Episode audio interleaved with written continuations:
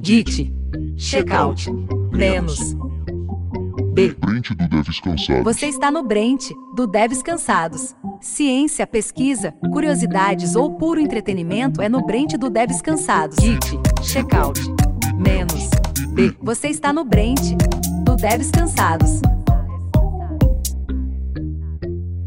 E para você, deve cansado que gosta de camisetas nerd geek de bichinho, nós temos as nossas próprias agora. Boa, as nossas camisetas têm frases icônicas né, no nosso perfil, vocês conhecem já por aí. Membros de TI, para você escolher, é importante, a gente tem todos os tamanhos, né, do P ao tamanho mamute. Bom, e a nossa loja tá hospedada também na Uma Penca, que é a mesma plataforma da Chico Rei, então assim, a, a qualidade tá lá no teto, né? Sim, sim, com certeza. Então é isso, acesse loja.devscansados.com.br e adquira a sua. E fique atento nas redes, porque hora ou outra vai ter cupom, hein? Boa! Bora lá? Bora. Vamos pro episódio. Então, beleza, eu vou chamar os nossos convidados queridos para se apresentarem, falar um pouquinho do trabalho deles. Vou começar pelo Ricardo. Ricardo, fala aí um pouquinho pra gente. Oi, sou Ricardo Gando, sou astrofísico no Observatório Nacional, que esse ano completou 195 anos. Eu trabalho com grandes levantamentos óticos do céu, é, ou seja, vai trabalhar com milhões de, de, galáxias e ver como elas se aglomeram e as propriedades delas, é, se elas são se tem mais são mais velhas, as mais agrupadas, é, enfim, tem uma série de coisas que a gente olha para entender como as galáxias se formam no universo, né? E aí tem uma componente importante ao lidar com esses milhões de galáxias, é, é, que é você mexer um pouco com computação. Né? Então lá no observatório a gente tem um, um curso para pós que que que dá um pouco de treinamento para os estudantes, né? Que e o pessoal fala, ah, o pessoal faz pós-graduação e tem um treinamento. Não, o pessoal se vira, né? Pega aquele código de Fortran do orientador de 20 anos atrás, aí começa a aprender e, e, e, não tem um treinamento formal. Então, tem lá, a gente tem lá um curso que fala de Python, Git, é, boas práticas, se, se, é que isso existe, né? Esse, essa, essa figura mitológica. E enfim, que dá um pouco de, de, de, de base para o pessoal. É muito legal que o pessoal, ah, sempre fiz essa coisa, não entendi porquê, ou ah, não sabia que existia isso. E é, é um curso bem, bem bacana que o pessoal curte. E, e é isso. E fora isso, vocês vão me encontrar muito no Twitter, xingando lá. o, e o Ricardo, o Ricardo, ele é bom que ele xinga tanto nas, na área da astrofísica quanto na área de tecnologia. Então é o melhor dos dois mundos. É, é, esse, é, esse é a transxingalidade. Ai, obrigada, Ricardo. Catarina? Oi, pessoal. Meu nome é Catarina Aidar. É, eu estou no meu doutorado em astrofísica aqui na Alemanha, no Instituto Max Planck. É, antes disso, eu estava na Universidade de São Paulo, cidade onde eu nasci, e eu trabalho com a relação entre buracos negros supermassivos e as galáxias onde esses monstrinhos vivem. Então, aquela coisa meio de quem puxa o crescimento do outro, né? Que, que vem primeiro, o ovo ou a galinha. É esse tipo de coisa que eu tento é, ajudar a entender melhor a partir de observações, mas claro que sempre que a gente vai tentar entender o que, que a gente observa com os nossos telescópios, a gente também tem que usar bastante modelagem, né? Então, enfim, acho que todo mundo de, da astronomia hoje em dia acaba tendo que trabalhar o tempo quase todo com programação. Então, estamos aqui sofrendo com as maquininhas, porque o problema sempre sou eu, né? Nunca é realmente a máquina, sou eu que não estou entendendo por que, que, o código não funciona. Foi eu, foi eu que falei errado o que, que eu queria que ele fizesse, né? O problema tá sempre entre a máquina e a cadeira. Nossa senhora, eu fico assim, meu Deus, é que às vezes eu queria ser um robô para conseguir falar com as máquinas, né? Porque assim, às vezes eu fico muito emocionada e passo mal com elas, assim. Ontem mesmo, meu Deus, eu tava assim, por que que você não me obedece? Enfim, acontece. Não chegamos à inteligência artificial ainda, infelizmente. É, talvez a inteligência artificial seja realmente mais inteligente do que a gente, né? Mas um passo de cada vez. Olha, no meu caso não é muito difícil não, tá? Acho que do jeito, ultimamente, do jeito que as coisas estão, tá, enfim. Obrigada, Kelly. Rubinho? Oi, pessoal, tudo bom? Eu sou o Rubinho, né? Eu sou astrofísico é, residente aqui da cidade de São Paulo, essa terra bonita aqui, é, poluída e com esse céu maravilhoso que a gente tem. E atualmente eu sou coordenador de astronomia e, e, e ciência geral aqui no Planetário do Ibirapuera, né? É, e também tenho um, um canalzinho de astronomia que é bem legal lá, o AstroTubers lá, foi um, sou um dos fundadores também do canal, que a gente também tá lá no YouTube, quem quiser dar um pulo lá, eu agradeço. Muito obrigada. E JP? Olá, pessoal. Eu, JP, um mero leigo aqui no meio dessa galera do cast, nesse, nessa nave espacial, né, chamada Terra, América do Sul, Distrito Federal, Brasil, Brasília, é aqui que eu tô. E vamos ver o que o pessoal aí, né, doutor, pode esclarecer sobre James Webb, que uma coisa que não foi falada, a Bruna tem um quadro, né? Uma, uma maquete, uma miniatura, né? Na parede tem, Bruna? Do James Webb. Tinha. O que eu fiz Eita, Não perdeu. lembro. Ui! Jogou fora.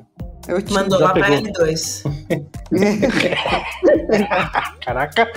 Ela tava com raiva e jogou e caiu no L2, né? Haja força. Bom, e eu, eu tô em Belo Horizonte, mas hoje eu estou morando em São Paulo. Cada vez que eu, que eu tô aqui no podcast, eu tô em um lugar. Mas enfim, eu sou Bruna e hoje também, apesar de também estar estudando lá na área, eu não sei absolutamente nada do que essa galera foda vai falar hoje. Então, assim como o JP, estou aqui como mero ouvinte pra gente falar de um assunto muito maravilhoso, que é o James Webb. O que, que é isso, né? Pra que, que ele serve?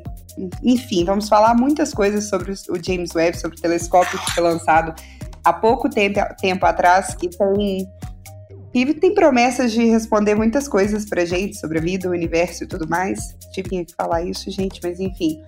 Como é, eu não sou essa pessoa para explicar, eu convidei esses três astrônomos incríveis para falar do assunto pra gente.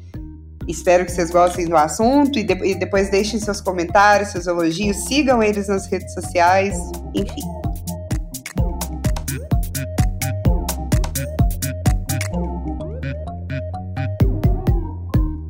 Geek, checkout, menos, B. Você está no Brent, do Devs Cansados.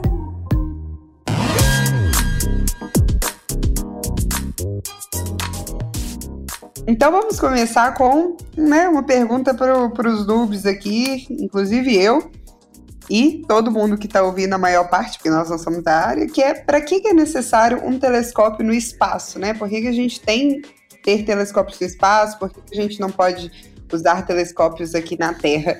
E quero começar com a Cat. Cat, eu já criei apelido para você, desculpa. Fica à vontade. Conta pra É. gente um pouquinho sobre. Nós temos também telescópios no, no chão, né, em solo, mas tem uma questão que é, felizmente, a nossa atmosfera protege nós, frágeis seres humanos, de vários tipos de radiação que vem do, do sol, do espaço, enfim, né? Não é à toa que a gente tem que usar protetor solar, porque senão, por exemplo, a radiação em raio-x, em raios gama, ultravioleta, podia tostar a gente de uma forma não muito amigável para a vida como a gente conhece.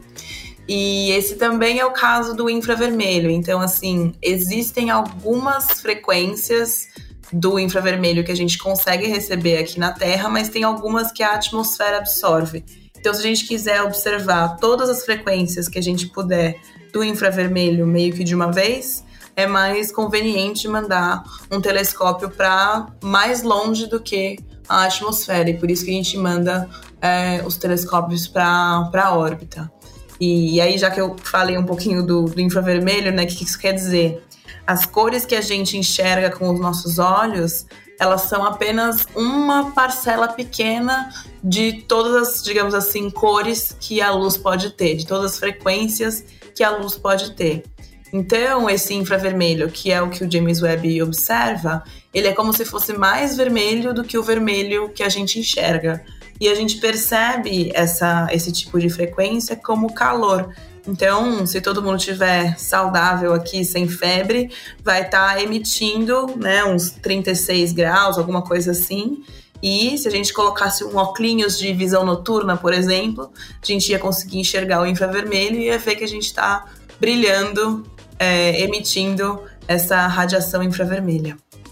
Os fãs de filmes antigos vão lembrar do Predador. Predador. Né? É o famoso. O Predador tinha aquela visão de infravermelho. É. E aí o grande macete era você tomar um banho de lama fria, né? Que aí você desaparecia da visão dele e conseguia matar ele no final. Desculpa o spoiler aí, com e 30 anos de. E ficar colado na árvore, né? Porque se você tomar, ficar colado só na lama, colado na, na árvore. Então, então, Ricardo, isso procede se um dia o predador estiver atrás de mim, eu posso só mergulhar na lama?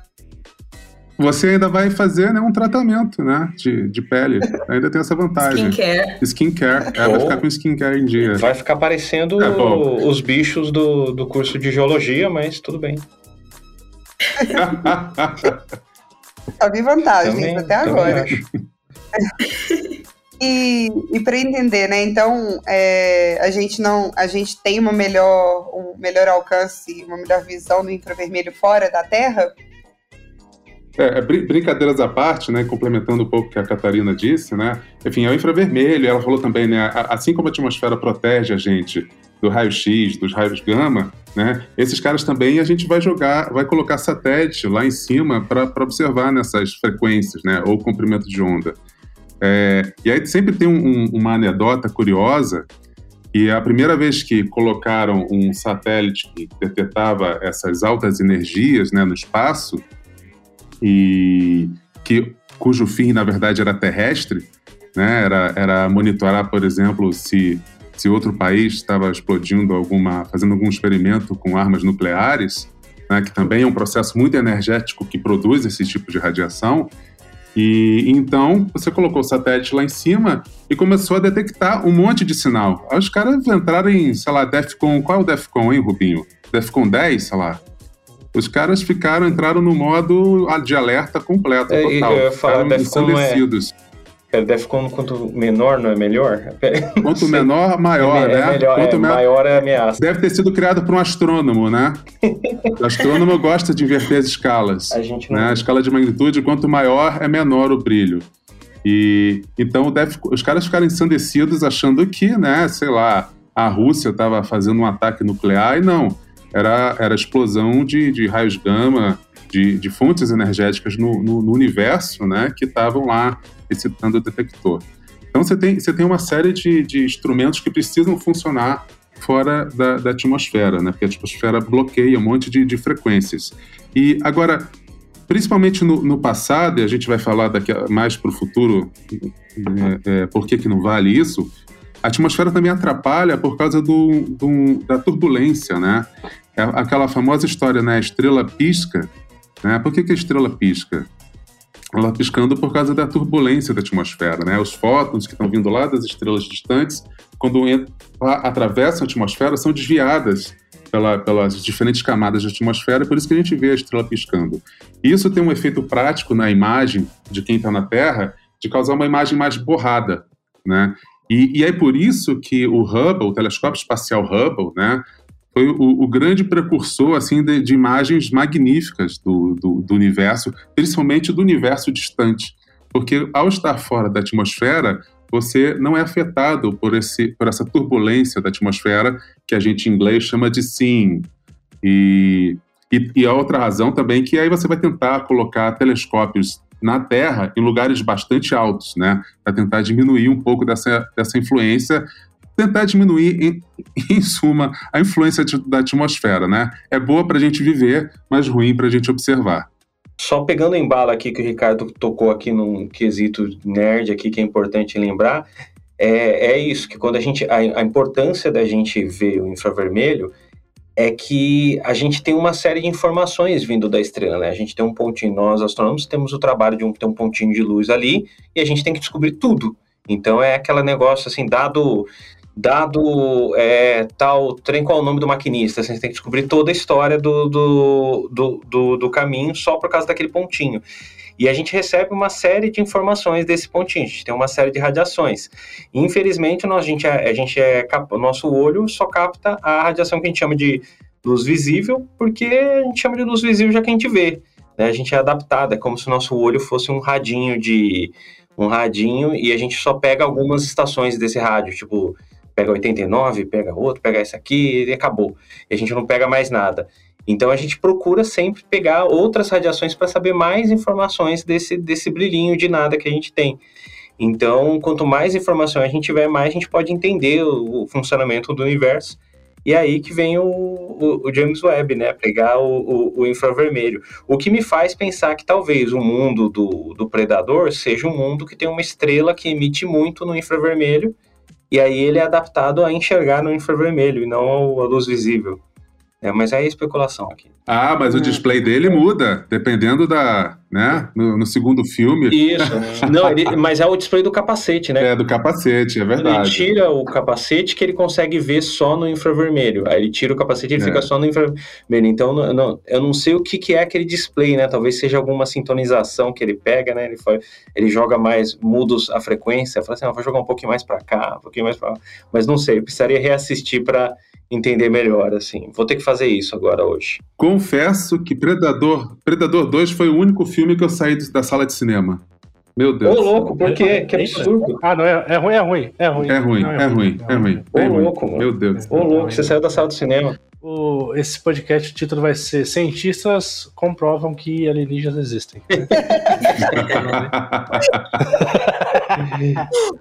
mas uma coisa que o, o, o, Ricardo falou aí, é, eu sou leigo assim, mas eu, eu, eu, às vezes eu vejo alguma coisa assim, né? Então eu acabo me interessando bastante por, por astronomia. É, mas nada, nada do que uma, as matérias, né? Nunca fui mais a fundo do que as matérias pregam, né? Mas o, acho que o Ricardo que falou, né, que colocaram o Hubble lá, ou foi a Catarina, não sei. Colocaram o Hubble e começaram a ver muito mais coisas, né? Pelas explicações que vocês falaram. Mas o que faz a gente, meros mortais, pensar é aquela foto famosa, né? Do, do ultracampo profundo ah, que demais, ele tirou, né? né? Você olha cada ponto daquele lá, não é uma Sim. estrela, não, é uma galáxia, né? Então, porra, aquilo lá faz com que a gente comece até a pensar na sua própria existência, né? Como a gente é pequeno. Inclusive, vamos lembrar de divulgar essa foto quando a gente divulgar o episódio porque vai, vai dar um contexto bom. Dá pra colocar no, no link do Twitter, né? Pra colocar, mas é, é, é. muito bonito. Pra quem nunca viu aí, pra quem tá ouvindo a gente, a gente vai pôr, mas dá uma olhada. Cada ponto dessa foto que a gente vai pôr não é uma estrela, é uma galáxia.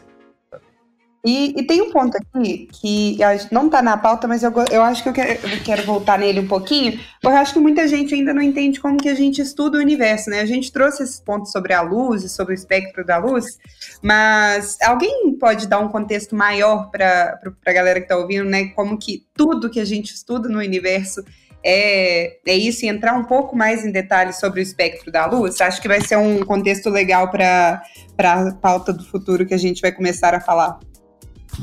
Então, nesse sentido, pegando o, gancho da, da foto que o JP falou, porque assim, a foto de campo profundo do Hubble já é muito impressionante, mas foi também a primeira imagem que a gente teve, né, divulgada do James Webb.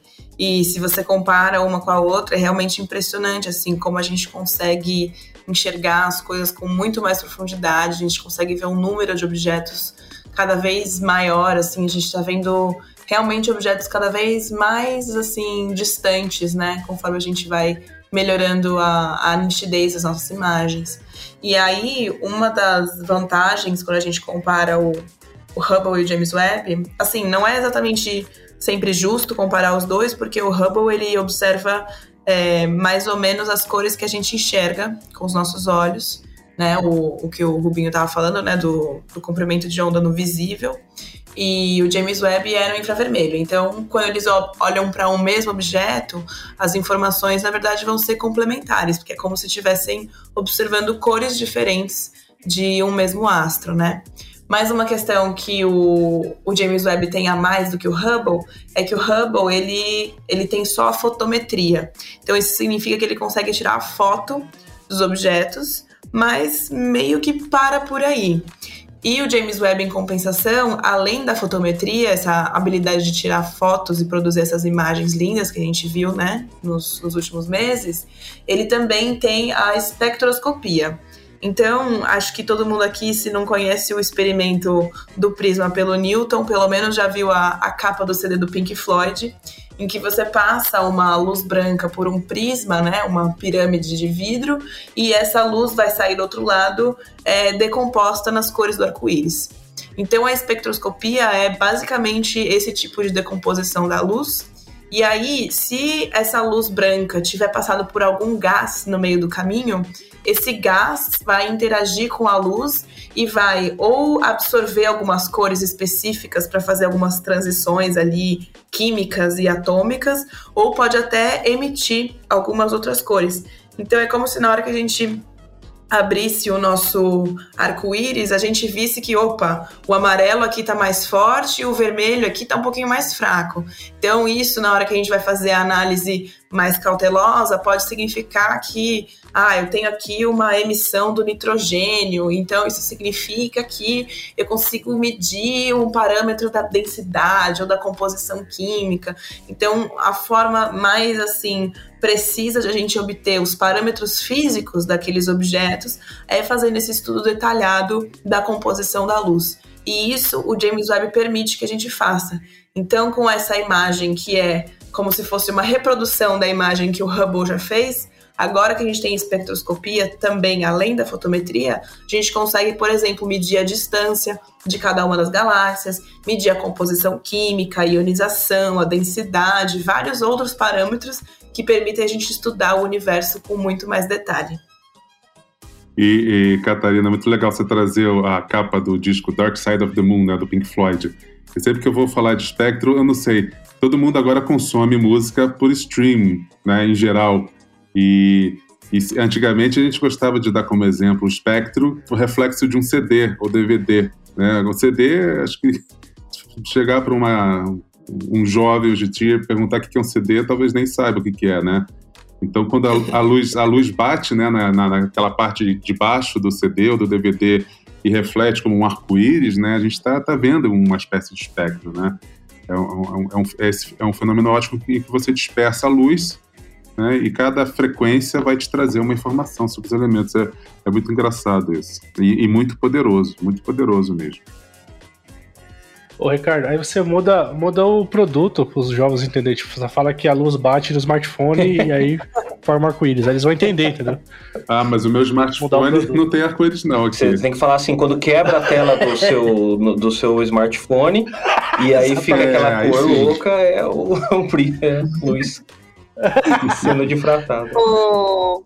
Eu gostei de vocês trazerem isso da frequência de informação, porque isso é uma das coisas que, né, quando você for, vocês forem começar a ver diferentes tópicos de astrofísica, vocês vão ver que cada pessoa trabalha com um, uma frequência diferente. Então, por exemplo, é, todas as frequências que eles falaram aqui até agora, eu nunca nem encostei. Na minha pesquisa, por exemplo, a gente trabalha com os raios cósmicos, né? Então a gente trabalha com é, uma frequência de muito mais energia do que as frequências que a gente está falando. Eu acho tão, é, eu acho que isso é uma das coisas tão maravilhosas dentro da astrofísica, que é como que a, como que a gente tem tanta informação em uma, em uma só coisa, né? Em uma, na luz, assim, como que a gente tem diferentes tipos de informação no universo tudo estudando, de certa forma, a mesma coisa, mas ao mesmo tempo não é a mesma coisa. E eu acho isso maravilhoso. Tenho certeza que vocês três também não trabalham com o mesmo tipo, né, de, é, de dados que, recebe, que, que vocês recebem, etc. O, o telescópio da minha pesquisa mesmo, ele fica lá na Argentina, que é o que, acho que foi a Catarina que falou, né, que os observatórios aqui na Terra ficam em lugares mais altos, mais afastados, que é o Pierre e ele fica num, num deserto lá em Mendonça, justamente para a gente conseguir é, né, su superar um pouco da, das dificuldades que a gente tem da atmosfera, mas eu acho muito massa esse assunto de, das informações que a gente tem com os diferentes tipos de frequência da luz. Isso é sensacional. Isso para mim é um dos tópicos que mais me, de, que mais me deixa fascinada assim, sobre é, o universo. Eu, acho, acho muito foda. Eu acho que. Não, é que, o que você falou aí, eu fiquei pensando que, é que astrônomo é um ser meio complicado, né? Eu acho que existe. Aí, é, existem astrônomos que trabalham, que têm. É, são especialistas em alguma, algum equipamento, alguma frequência, assim, que eles trabalham especificamente nisso, ó, eu trabalho só com raio gama, eu trabalho, tem astrônomos que trabalham com especialistas em tipos de objetos, né? Então não importa para ele a ferramenta que, que vai tirar a informação do objeto, né? Então o importante é ter a informação. Então trabalha com aquele tipo de objeto e explora várias maneiras. E a ideia é você tentar ficar abraçando o máximo possível de ferramentas que você puder ou e de informações que você puder, né? Você acaba virando, tentando abraçar o máximo de coisas que você pode. Então, o astrônomo pode ser especialista no objeto, na ferramenta, pode ser um pouquinho dos dois, pode ser um, um, um, um pouquinho, não saber nada, só ficar dando palpite, né? Enfim, é, é, é, é, sempre complicado. E acaba, e tem isso também de ser especialista na frequência também, né? Tem, não, eu trabalho especificamente com assim, tem gente que trabalha, não trabalha com espectro de jeito nenhum, só trabalha com fotometria. Então, aí já é uma coisa bem complicada. A área na astronomia é uma coisa bem complicada. Eu lembro que a primeira matéria que eu, que eu cheguei no curso de astronomia era é aquela visão geral. A visão geral é uma das matérias que eu considero uma das piores matérias que tem, porque ele é pouco tempo para você passar por todas as áreas da astronomia e dizer, ó, existe isso aqui, caso você queira alguma dessas áreas. Existe tudo isso aqui. Então você é banhado por um, por um oceano assim de informação com dois dedos de profundidade. Né? Então, é, infelizmente, a gente, a gente somos, somos seres bizarros. Né? ah, eu adoro essa matéria. É um glossário, realmente. É tipo assim, é. uma paletinha de cada coisa e se quiser depois aprofunda. Eu, eu adoro. Já fui monitora mais de uma vez. Meu Deus, eu acho. É um menu QR Code com fonte 4. Eu caminhei, eu, eu, nessa matéria, eu fiquei assim, meu Deus, é tudo isso e não para. Eu falei, não, não tem como. É muito complicado porque você faltava numa aula, você perdia uma quantidade absurda de informação, porque era de coisa nada a ver com a aula seguinte. Então, é, realmente, eu não gosto dessa matéria, não. Não gostei. É, é, é assustador, né? É que o universo é grande. É, o universo é, o universo é grande, né? Eu vou falando nesse assunto aí, só pro pessoal ouvinte, eu que também sou leigo, né? Tô, tô, vocês estão falando, tô pesquisando, tá? Eu tô aqui na, no Google aqui. E tá dando eu vou colocar lá no grupo, mas é só para Tá, tá no Google. Tá no Google, tá certo, né? aí. Eu, tô, eu vou botar lá no grupo, mas só para eu lembrar de colocar na, na também na, na, publicação, tá? O link. Só para o pessoal ver, tipo, vocês estão falando, né? Ah, tem vários comprimentos de onda, não sei o que, não sei o que. E só para ver que, cara, o, a, o espectro da luz visível, que é o que a gente vê, tipo, ele é, ele é tão ínfimo perto de todos os outros, né, comprimentos de onda que tem. E é o que vocês estão falando, tem pesquisador que vai só fixar em um deles, né? Ali tem o raio gama, raio X, ultravioleta, aí vem o visível que eu peguei, aí depois tem infravermelho, ondas e por aí vai. Então, é. é para ver que o estudo é muito grande, igual vocês estão falando, né? Cada um vai num lado aí. Traduzindo assim para a linguagem dos desenvolvedores, assim, Seria como se cada frequência é, que, eu, que, que, a gente tem para estudar fosse uma ferramenta que a gente tem na tecnologia. Para, sei lá, uma linguagem. Então, sei lá, o infravermelho ele é Java. E aí, dentro, dentro do infravermelho, tem muita coisa que a gente pode fazer, assim como a gente pode fazer com Java. Mas o infravermelho é tão pesado assim? então, não, não, então, na verdade, o Java seria mais para os raios cósmicos mesmo. Não seria, não, não seria o infravermelho, não. Mas dando um contexto, seria disso. E assim como a gente tem o Spring, a gente tem o Spark, etc., a gente pode fazer hum, várias coisas com, né, com essa informação. A gente pode fazer trabalho e outras não, mas elas podem se complementar também. E, obviamente, não existe o full, full, full, full, full stack, assim como existe na, na TI. A gente tem as áreas especializadas, que é exatamente para resolver um problema X, estudar um assunto X. Que é como a gente tem na astronomia, né? Então, é, é, a, as áreas de, de pesquisas, elas são muito específicas justamente para isso, para resolver problemas específicos, então a gente precisa de uma especialização maior dos pesquisadores naquela área, que é um pouquinho diferente do que acontece hoje em dia na, na tecnologia, né, JPE? Hoje em dia a gente tem especialistas em várias Inclusive coisas. especialista em porra nenhuma é. também, né? Também é. se, se, o cara é full, full, full stack demais, já dá para desconfiar, né? Sei lá, se ele é, é presidente é. de três empresas ao mesmo tempo. Aí... Olha o shade. Olha o shade, é. Três empresas, aí você pode ver é. que essa bosta nenhuma. Né, então. Mas... Aí, é.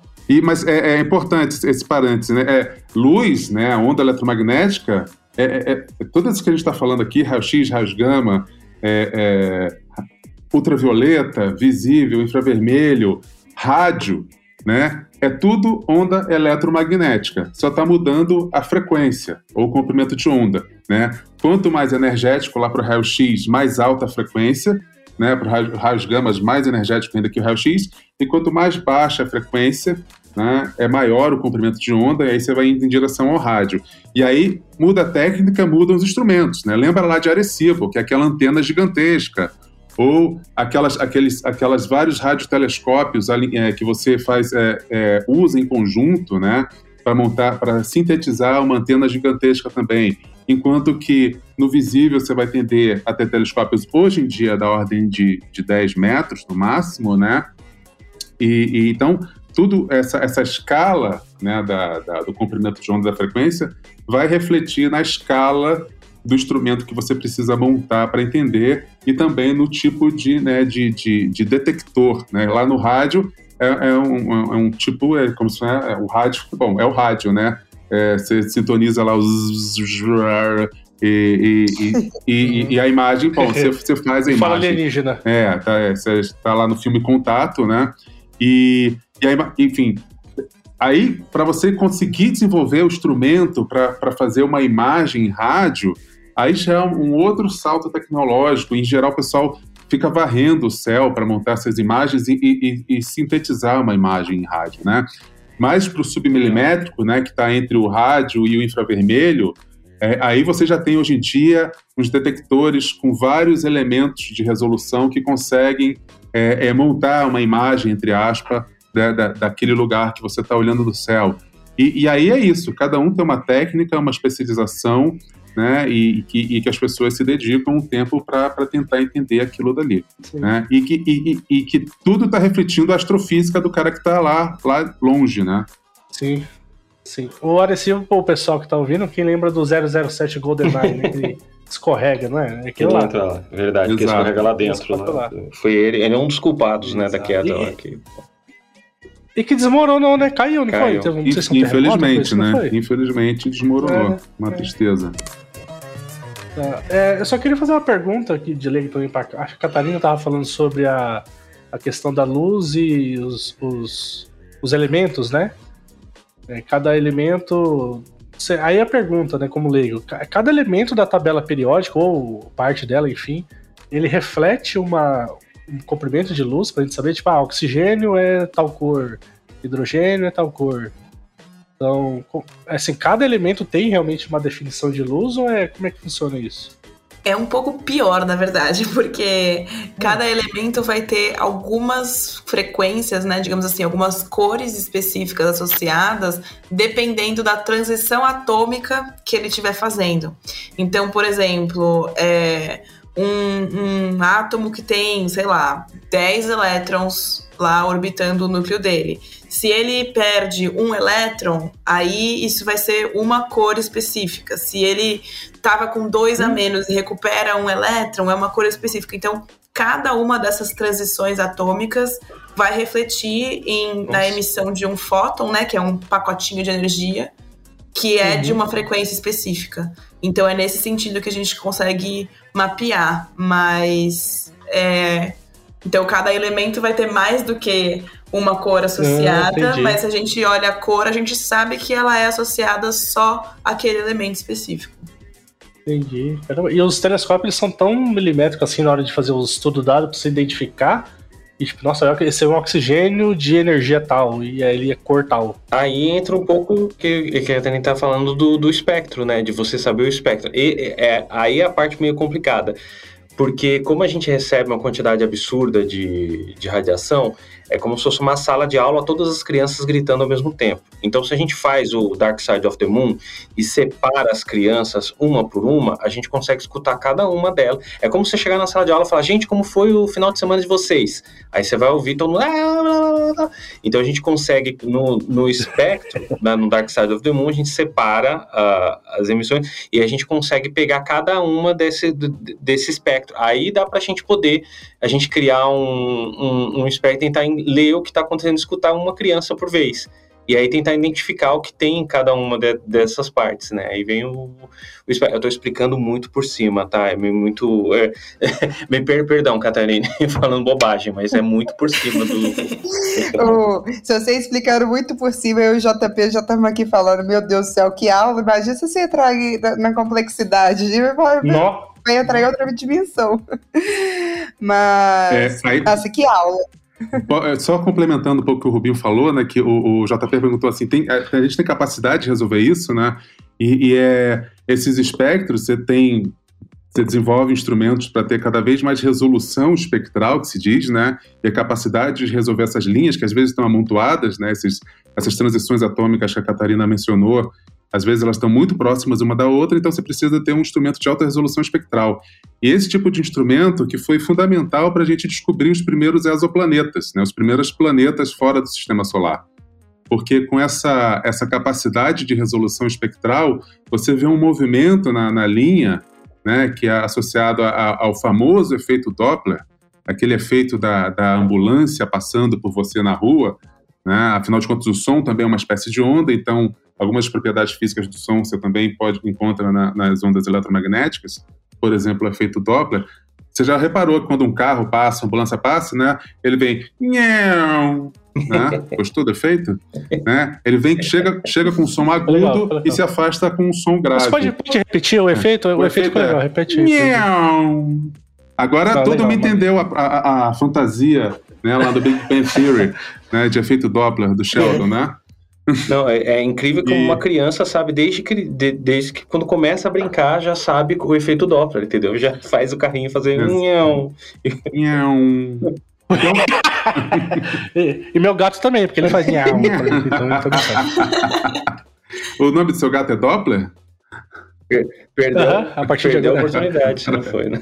No, tanto faz, né? Porque gato você pode dar qualquer nome que ele não vem, então tanto faz. É, exatamente. E isso, isso se, então podemos dizer isso para adolescente também, cara. Então não, acho que não, não condiz isso aí, não. Você pode chamar adolescente que quiser, ele nunca vem. Ele. Mas voltando então a nossa, ao nosso inhel, né? Essa, essa variação no, na, na, no som que equivale a uma variação na frequência lá da luz, né? Com esses espectrógrafos de alta resolução, você consegue medir isso daí, né? Esse, esse, esse nhão no espectro, e aí você está você tá vendo um movimento lá na fonte, e com esse movimento você saca se tem um exoplaneta ou não. Né? Então, essa foi uma técnica fundamental lá no início, na, na, na descoberta dos primeiros, primeiros exoplanetas. Né? Git, checkout, menos. B.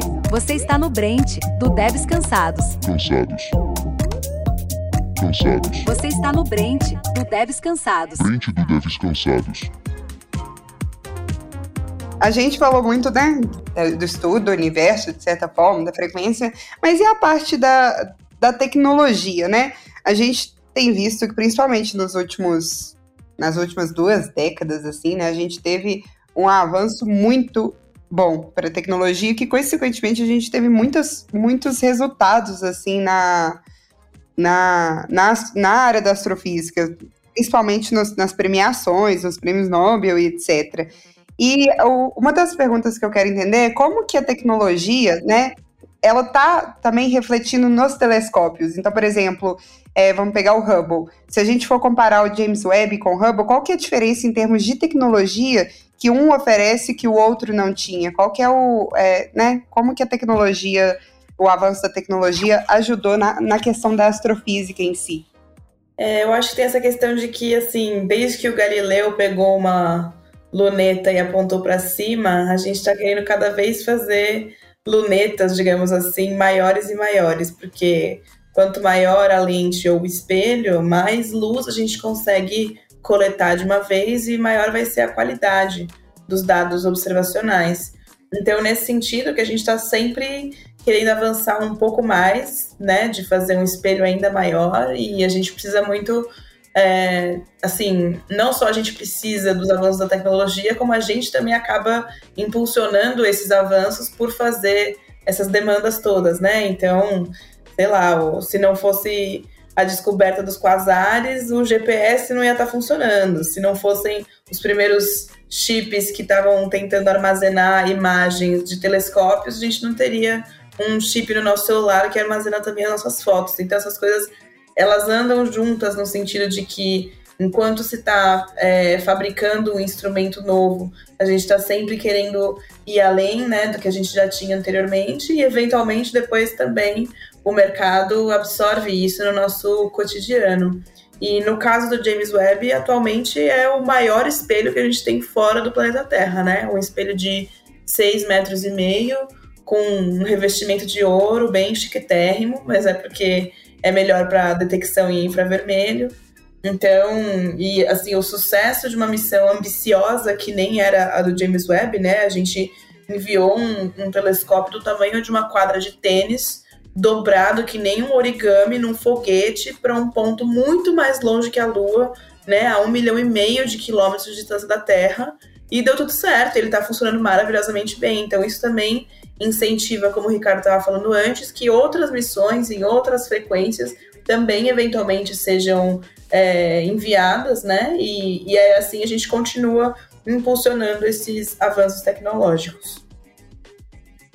O que, que massa esse ponto que você falou do GPS. Você consegue dar mais detalhe pra gente disso? Eu, pelo menos, não sabia. Achei muito massa é que para a gente saber onde a gente está, era bom a gente ter um referencial de o que está parado. Porque como a Terra está se movimentando, ela gira e gira em torno do Sol, e o sistema solar todo também gira em torno da, do centro da Via Láctea, como tem um monte de movimento acontecendo, para o GPS ficar, digamos assim, norteado e dois satélites diferentes conseguirem fazer essa interferência e falar onde do planeta você está, eles precisam olhar para um outro referencial que seja inercial, né? Um referencial que como se estivesse paradinho para ele ter uma referência do que, que é para cima o que, que é para baixo.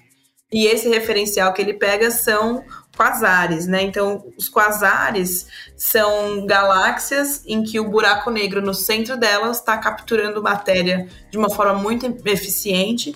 Então, eles produzem muito brilho. Tanto brilho que eles conseguem estar muito, muito distantes e ainda assim a gente observa eles. Então, a ideia era essa: a gente pegar os objetos brilhantes mais distantes possíveis para fazer esse mapeamento do que seria relativamente parado para conseguir entender onde que a gente está aqui na superfície do planeta. Caramba! O, o, GPS é um exemplo muito legal também, porque é uma aplicação da relatividade geral. Né? Se é, a velocidade desses satélites no entorno da Terra né, é tamanha, né, e a proximidade, que se você não leva em conta os efeitos da relatividade geral no cálculo né, da posição deles e e no, e no vai e vem da, né, da, entre o seu celular e o, e o satélite, é, você vai chegar no lugar errado, se você não levar em consideração, ah, a relatividade geral não serve no dia a dia, não, tá lá, tá lá no, no seu celular, tá lá no GPS. Né? Então não é uma teoria exótica, cósmica, mística, só estudando buracos negros, né, com Doutor Estranho é, abrindo o multiverso da loucura. Não, é, ela serve também para o seu dia a dia, para você chegar, não ir para parar na Jabaquara querendo ir para Barra Funda. Chupa essa terraplanista, né? Nossa. É, isso que eu ia perguntar. Vocês falaram de avanços tecnológicos aí, avanços da ciência, mas qual é o avanço que a Terra plana trouxe para São ficar E o pior que eu parei para pensar na resposta. Como? É mal de professor, né? Tipo, caralho, eu tenho que responder tudo, né? Não importa o que. Não, são é, esses negócios de descobertas relacionadas à astronomia, é, tem muita descoberta legal, né? E, e é, radioastronomia, por exemplo, a, a, gente hoje em dia todo mundo tem roteador em casa de rede sem fio, né? E, e só que essas ondas que batem e sabe que é, essas ondas interagem com parede, janela, com móvel, com um monte de coisa, né? E gera uma série de interferência que é um problema, que pode ser um problema sério. E, e isso, e esse problema, lá inicialmente, né, foi resolvido por gente estudando radioastronomia. Né?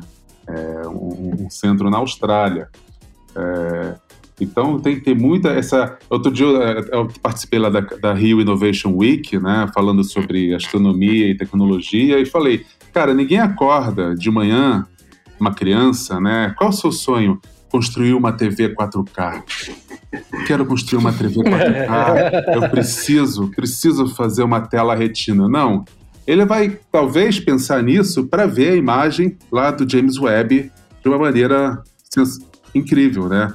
A, a inspiração vem de outro lugar, né? Então, é, a, a astronomia tem uma, essa, uma coisa de inspirar, né? Que é, que é maravilhosa, né? É... Outro dia eu fui numa festa que tinha um monte de criança todas queriam ser astrônomos, astrônomas. Claro que isso vai mudar depois, mas enfim, mas achei bem bonitinho. Então é, é, tem essa componente né, cultural de inspiração e que, que, que move né, as, as, descobertas que a gente nunca sabe de onde vão vir. Né? O que, que a gente vai aprender com energia escura, que é essa coisa que é, acelera a expansão do universo? O que, que a gente vai aprender com a matéria escura, que é uma matéria absolutamente misteriosa, invisível, então é como se fosse uma matéria fantasminha, né, que a gente não sabe nada, só sabe que ela está lá por causa do efeito gravitacional dela.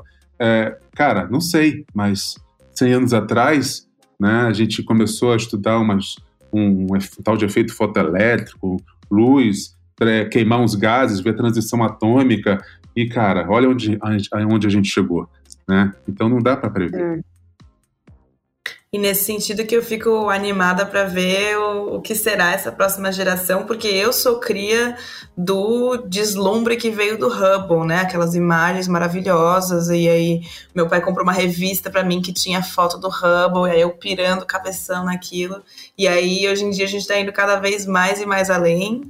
E também com toda essa hype de, de foguete, de mandar a gente para a Lua, mandar a gente para Marte e tal. Então, curiosa para saber o que, que, essas próximas gerações vão fazer. Assim, ainda espero que tentem também dar um jeito aqui no nosso planeta com a crise climática e não só procurar um plano B. Mas não de tem qualquer plano jeito, B, né? sim, é muito... não, não para nós, né? Não para nós pobres.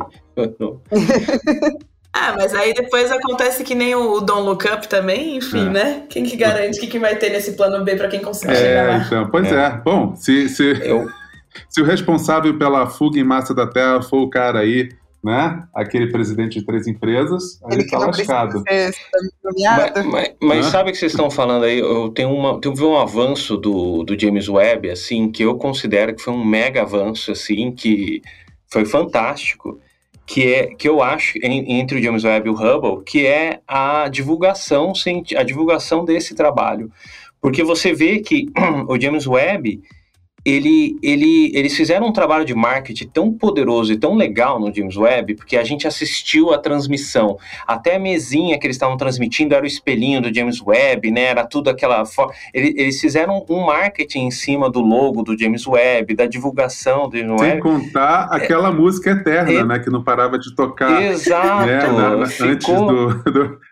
Eu, eu, achei, eu achei de uma coisa, de, de um luxo tão grande assim, eu falei, nossa, parece que eu tô vendo o final, parece que eu tô vendo o Oscar aqui, e a divulgação das imagens, das primeiras imagens, foi uma coisa assim digna de Oscar, assim. Eu achei que houve uma evolução muito grande que finalmente alguém parou e falou assim: "Olha, eu acho que isso aqui vai ser legal, o público vai querer saber, vamos, vamos deixar isso aqui da hora para todo mundo curtir, vamos fazer um, aquela transmissão mesmo, assim, né? Eu, eu achei fantástico. Até o presidente quis atrapalhar um pouco, falar, ah, deixa eu pegar a primeira, a primeira tem que ser eu, tem que ser eu, tem que ser eu, foi, que foi chato pra caramba, mas enfim, foi ele, foi, enfim, eu achei que foi um, um avanço e fico pensando assim, olha, é, é legal, porque em algumas vezes é, nesse tipo de trabalho tem que rolar essa, é, essa inspiração. A astronomia ela tem que fazer, ela tem mais que fascinar, né? Para tocar, gerar um, um, um uma, uma uma memória afetiva nas pessoas. E eu acho que o James Webb, daqui a alguns anos, vai ter uma galera, vai ter uma, uma, uma Catarina Júnior aí falando assim: ó, oh, eu, eu sou cria do James Webb, lá com as imagens incríveis do James Webb, aqui num podcast, nesse mesmo podcast, né? Enfim. Assim espero. Oh, que, e esse, esse negócio de fascínio que vocês falaram é real mesmo, tipo, muito. Eu, por exemplo, comigo com astronomia eu achava. Teve um, um quê de ficção científica, sim. Mas eu, eu achava muito incrível tudo, todos os assuntos que você como sentava para estudar e falava, gente, não é possível que tem gente que realmente estuda isso aqui, que é assunto sensacional, sabe? Porque assim, eu acho que a ciência a ciência, de forma geral, ela fascina a gente quando a gente começa a estudar.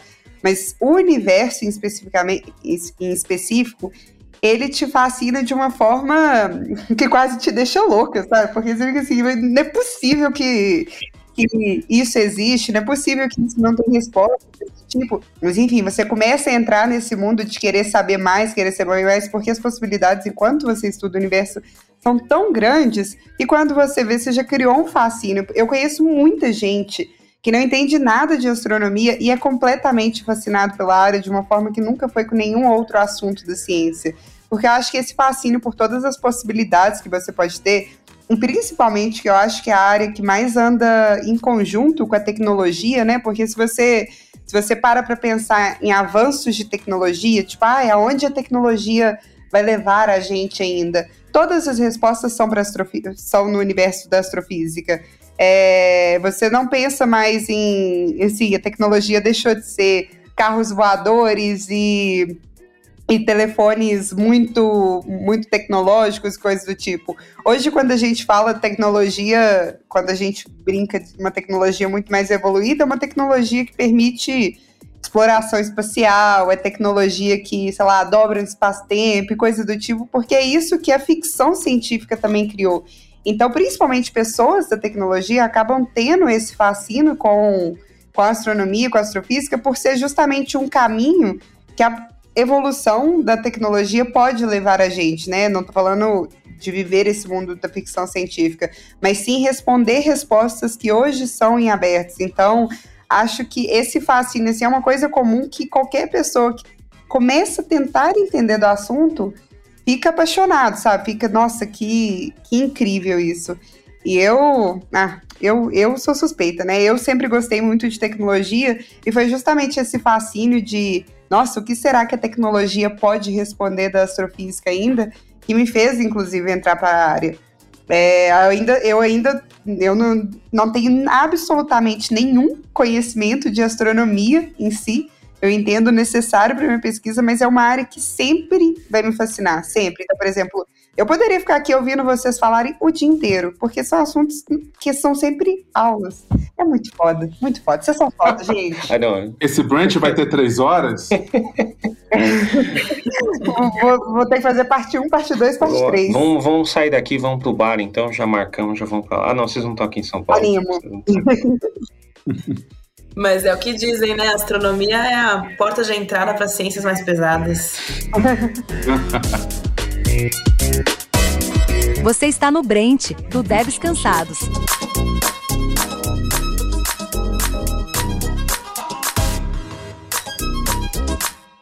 Então, a gente estava falando sobre o James Webb, vamos voltar e focar nele também, porque, é, como vocês falaram, né, ele é uma novidade e tal, e bicho, como o bicho é bonito, né, eu vi na foto dele aqui, né, ou bicho bonito da porra, né, você olha ali, isso acaba inspirando, né, não sei se eles tiveram essa ideia de design também, ou é justamente design só para só entre aspas, né, para melhorar toda a captação e tal. Porque o espelho dele, a, acho que a Catarina falou que é 6 metros, né, Catarina? Por aí, né? 6,5, né? 6,5. É, são, é, parece uma colmeia, né? Pelo que eu contei aqui, se você contar, são 18 espelhos no final, né? Que vai dar os 6 metros ali. Ele uhum. captura tudo, joga pra central ali. Embaixo ele tem, né, laminado e tal, bonitão. Parece até aquele aqueles doces de mil folhas, tá ligado? Bonitão, não, tá de morder ali. e aí tava vendo ele aqui, né? É, por exemplo, a gente tava falando de tecnologia e tudo que. as inovações, né? Ó, tem uma notícia de um dia atrás que ele. Assim, saiu a notícia um dia atrás, né? Provavelmente a pesquisa é bem antes. Mas ele encontrou, por exemplo, é, água em um exoplaneta, né? Então, acho que a, a medida dele é tão fina, né? E aí vai toda essa questão das luzes que gente estava comentando, né? A questão, que, como é que ele sabe que é água? Porque ele tem, né, as partículas da água ali na, na questão do, da medição dele. Então, acho que converge tudo que a gente estava falando sobre é, as tecnologias, as fotometria, ele é IFA vermelho e tudo mais. Vocês podem até falar mais sobre isso. Mas a notícia aí, ó, ele encontrou, deixa eu ver se ele tem aqui certinho. Mas ele encontra água no exoplaneta e também é, dentro das medições fala que tem monóxido de carbono, sódio e enxofre. Então tá tudo divididinho ali. E não é de uma estrela, é um exoplaneta de uma estrela, né? Então vê como que a, a, a, tecnologia avança, a medição fica mais fina, né? Isso é bem interessante. Então, acho que isso acaba também essas, essas notícias incentivando, né, as pessoas aí, as crianças a um dia ser astrônomo, né? Mas é, eu queria que alguém, alguém soubesse comentar aí, porque é, olhando ele aqui e tal, eu sei que ele teve muito problema de fabricação, né? Porque, como a Catarina falou, ele foi dobrado, teve que desfazer. Então, tipo assim, demora quanto tempo ele fazer? Tem, tem todo um, um problema aí, né? Olha, o processo todo, desde que ele começou a ser imaginado e projetado até realmente construir, lançar, foram praticamente três décadas. E acho que também, talvez por causa disso que o Rubinho falou, que tinha tanta é, propaganda em cima, né? De certa forma, ele foi bastante divulgado na mídia. Ficava essa tensão, né? Ah, vai ser lançado. Não, peraí, que achou um probleminha aqui, vai adiar um pouquinho mais. Ah, vai ser lançado. Não, peraí, que vai adiar um pouquinho Virou mais. Virou piada, Mas, né? assim, eu é, e, e aí depois a musiquinha eterna também, né? Então estão sempre num modo de espera aqui com relação a ele. Mas eu, a certa altura do campeonato, tava assim, gente, pode atrasar o que for, desde que seja para dar certo. Porque o Hubble, por exemplo, quando ele foi lançado, teve um, um, problema que precisaram mandar uma missão espacial tripulada com astronautas que fossem lá corrigir o problema do Hubble para que ele pudesse funcionar. Só que o Hubble está numa distância muito menor do que o James Webb, né? Ele está mais perto do que a Lua. James Webb está muito mais longe. Então, uma vez que mandou ele para o espaço, não ia ter como consertar nada. Então, ia ter que mandar ele muito funcionando nos trinques, assim, sabe?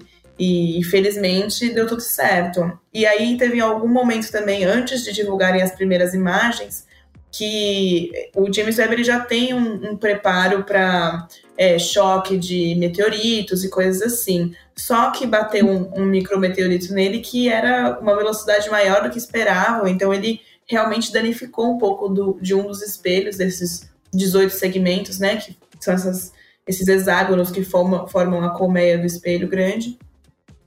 E aí ficou todo mundo desesperado, tipo, meu, e se esses micrometeoros forem mais comuns do que a gente pensa, e o nosso coitado vai ser apedrejado lá no lugar que ele tá tentando fazer observação.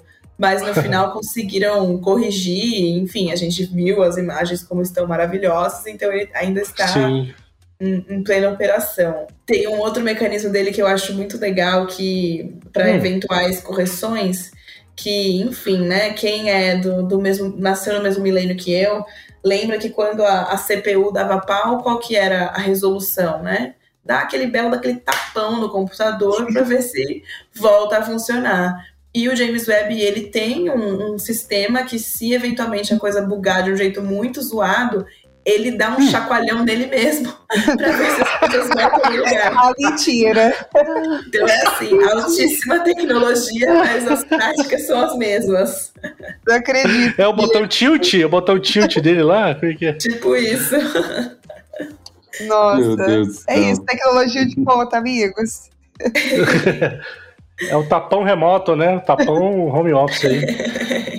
Mas, ô Catarina, você falou, você tinha comentado que ele tá no ponto L2. Eu queria que depois você entrasse. Onde, como é que você conseguia explicar pessoal o que, que é isso? Porque ó, você falou, ele é muito distante, é um milhão e pouco. Eu lembro que é, teve uma parada que, tipo, demorou tanto também para ser lançado, porque não poderia ter, apesar do tapão, agora a gente sabe que tem um tapão remoto, é, não poderia acontecer nenhuma falha, porque ninguém, a gente não conseguiria igual do Hubble, que a gente vai lá e faz manutenção. Não tem como ir lá e fazer manutenção nele, né? Isso é muito longe, seria muito caro. Enfim, se já fazem esse baita desafio, mandar outra vez uma, uma tripulação para a Lua, imagina um ponto que está tão mais distante do que a Lua, né? E, e, que ponto é esse? Tem alguns pontos que o Lagrange, isso sei lá, é um matemático físico lá de, enfim, muitos séculos atrás, fez lá a, a conta e ele achou que se você tem é, a órbita né, de dois corpos, existem alguns pontos dessa órbita que são relativamente estáveis. Então, esses são os pontos de Lagrange. E aí, o lance é que o James Webb, ele observa no infravermelho e a gente, enfim, o corpo humano interpreta o, a radiação infravermelha como calor. E tanto o Sol quanto a Terra emitem infravermelho. Então, o James Webb teria que estar posicionado num lugar que ele tivesse sempre de costas para essa radiação, tanto do Sol quanto da Terra, é, para que não interferisse né, na detecção de outros objetos. Então, por isso que colocaram ele nesse ponto. E assim, não é que o James Webb ele orbita a Terra, ele orbita o Sol no mesmo tempo que a Terra.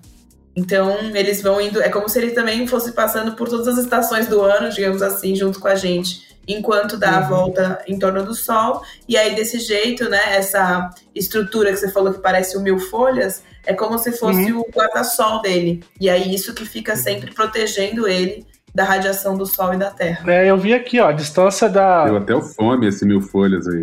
É, eita. A distância da Terra e Lua é 384 mil quilômetros. Então ele tá, tipo, um, um milhão e pouco. Ele tá muito mais, né? Então, o que você falou. O referencial nem mais a Terra Lua. O referencial dele é o Sol, né? Tá tão longe que é. Caramba.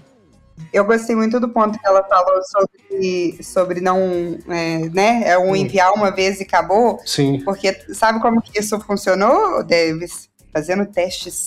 Ah, aí, aí eu sabia que, que, que a Bruna ia, ia brilhar. E, e, e é. Testes de qualidade. Imagina o que o QA, o QA desse É. pessoal deve ser muito bom, tá maluco? O pessoal traumatizou depois do Hubble, né? Pô, imagina só, é um projeto de milhões de, De milhões. bilhão. Bilhões. Bilhão bilhões, quanto? Bilhões, 10 bilhões. Ah, é, mas é muito grana. Então, é um projeto de bilhões. Então, assim, é um, um projeto muito bem planejado e, e eu acho que Sim. é uma coisa que a gente poderia trazer mais, a, mais pro dia do, do dia a dia do desenvolvimento, sabe? Porque é uma coisa pensada com carinho e se eles fazem, a gente pode fazer também, gente. Não é porque tem. É, ô, ô, ô, Bruno, é como se a pessoa tivesse. Pegou um código Java, né? Uhum. Ele fez na máquina dele e só tem uma opção de deploy em produção. Exato. Se ele não fizer isso, ele vai destruir a empresa e ele também. É uma vez Exato. só. Você gostaria de ser conhecido como a pessoa que, que esqueceu um teste que fez o James Webb ser destruído? Ué, lembra, lembra do caso da sonda marciana, né? Que reza a lenda, Ai. foi perdida porque um, um, um, um departamento estava usando o sistema internacional, metro, né? Quilograma, Hum, segundo. vi um... E o outro estava fazendo onças, libras, sei lá, jardas.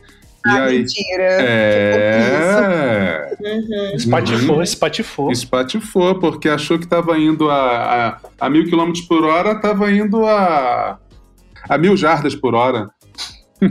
Mas aí eu vou defender o dev. Esse problema não é desenvolvimento, é a variável da infra. Ah, não, é a variável do deploy. Ah, Para, entendi. Isso é Variável. bom senso. Qualquer pessoa com bom senso sabe que existe um único sistema métrico no mundo. Não, então, variável de ambiente não deploy. Não- E se tivesse um teste, né? a variável. Tivesse um teste. Não, então, a variável na máquina do cara era quilômetro, mas ele deployou e a variável era em onça. A culpa não é dele, a variável de ambiente estava errada. Pô, não, não fez um teste pra validar isso antes, não? É, tinha que ter o teste. Tinha que ter o teste. Ah, Ô, Catarina, mas você tinha comentado da- dos mil folhas ali, ele, o, o James Webb, ele sempre tá virado, tipo, ele sempre tá olhando pra trás do Sol, tipo, ele nunca, ele nunca pode virar pra frente do Sol, né? Ou como é que é isso? Isso, ele tá sempre virado de costas pro sol e olhando para outras coisas. E aí, nesse sentido também que, enfim, a gente tem o, o jeito de a gente pedir tempo pro telescópio, né? O- A NASA Aham. abre uma temporada e aí cientistas no mundo todo inscrevem os projetos deles, falando, ó, é, eu queria Hum. observar esse objeto com esse equipamento por esse tempo, porque eu quero responder essa pergunta científica. E aí eles vão lá e montam a agenda de acordo com as prioridades deles ali e distribuem esse tempo. Então, e aí daqui do, né, na verdade, lá dos Estados Unidos, da base da NASA, eles vão mandando as coordenadas pro telescópio e vão falar, ah, agora você vai observar isso daqui, agora observa isso daqui. E aí ele vai apontando, só que sempre tem que ser algum objeto que naquele momento do Sim. ano não esteja na direção que o Sol está. E aí é Sim. assim que eles vão ajustando a agenda. Putz, deve ter uma fila de projeto enorme pedindo ali, né? É, a pressão é, É, imensa, então, né? isso- É. São muitos, muitos pedidos e o tempo do telescópio é muito caro, né? Então eles distribuem, só que assim, se você. Se o seu projeto não foi selecionado para aquele semestre, é, o mundo gira e vacilão roda, né? O próximo semestre tem que tentar de novo. E aí dá tempo de, enfim, você alterar algumas coisas ali, enfim, tentar de repente outras colaborações, você pode tentar de novo, mas não é que você fica numa fila. Você tenta aquele semestre, não rolou, tenta de novo e vai tentando até conseguir. E não podemos esquecer aqui de destacar que a Catarina né, é uma das primeiras brasileiras a ganhar tempo do James Webb. Tá? Uau! É... Parabéns, Catarina! Oh... Não sabia, não.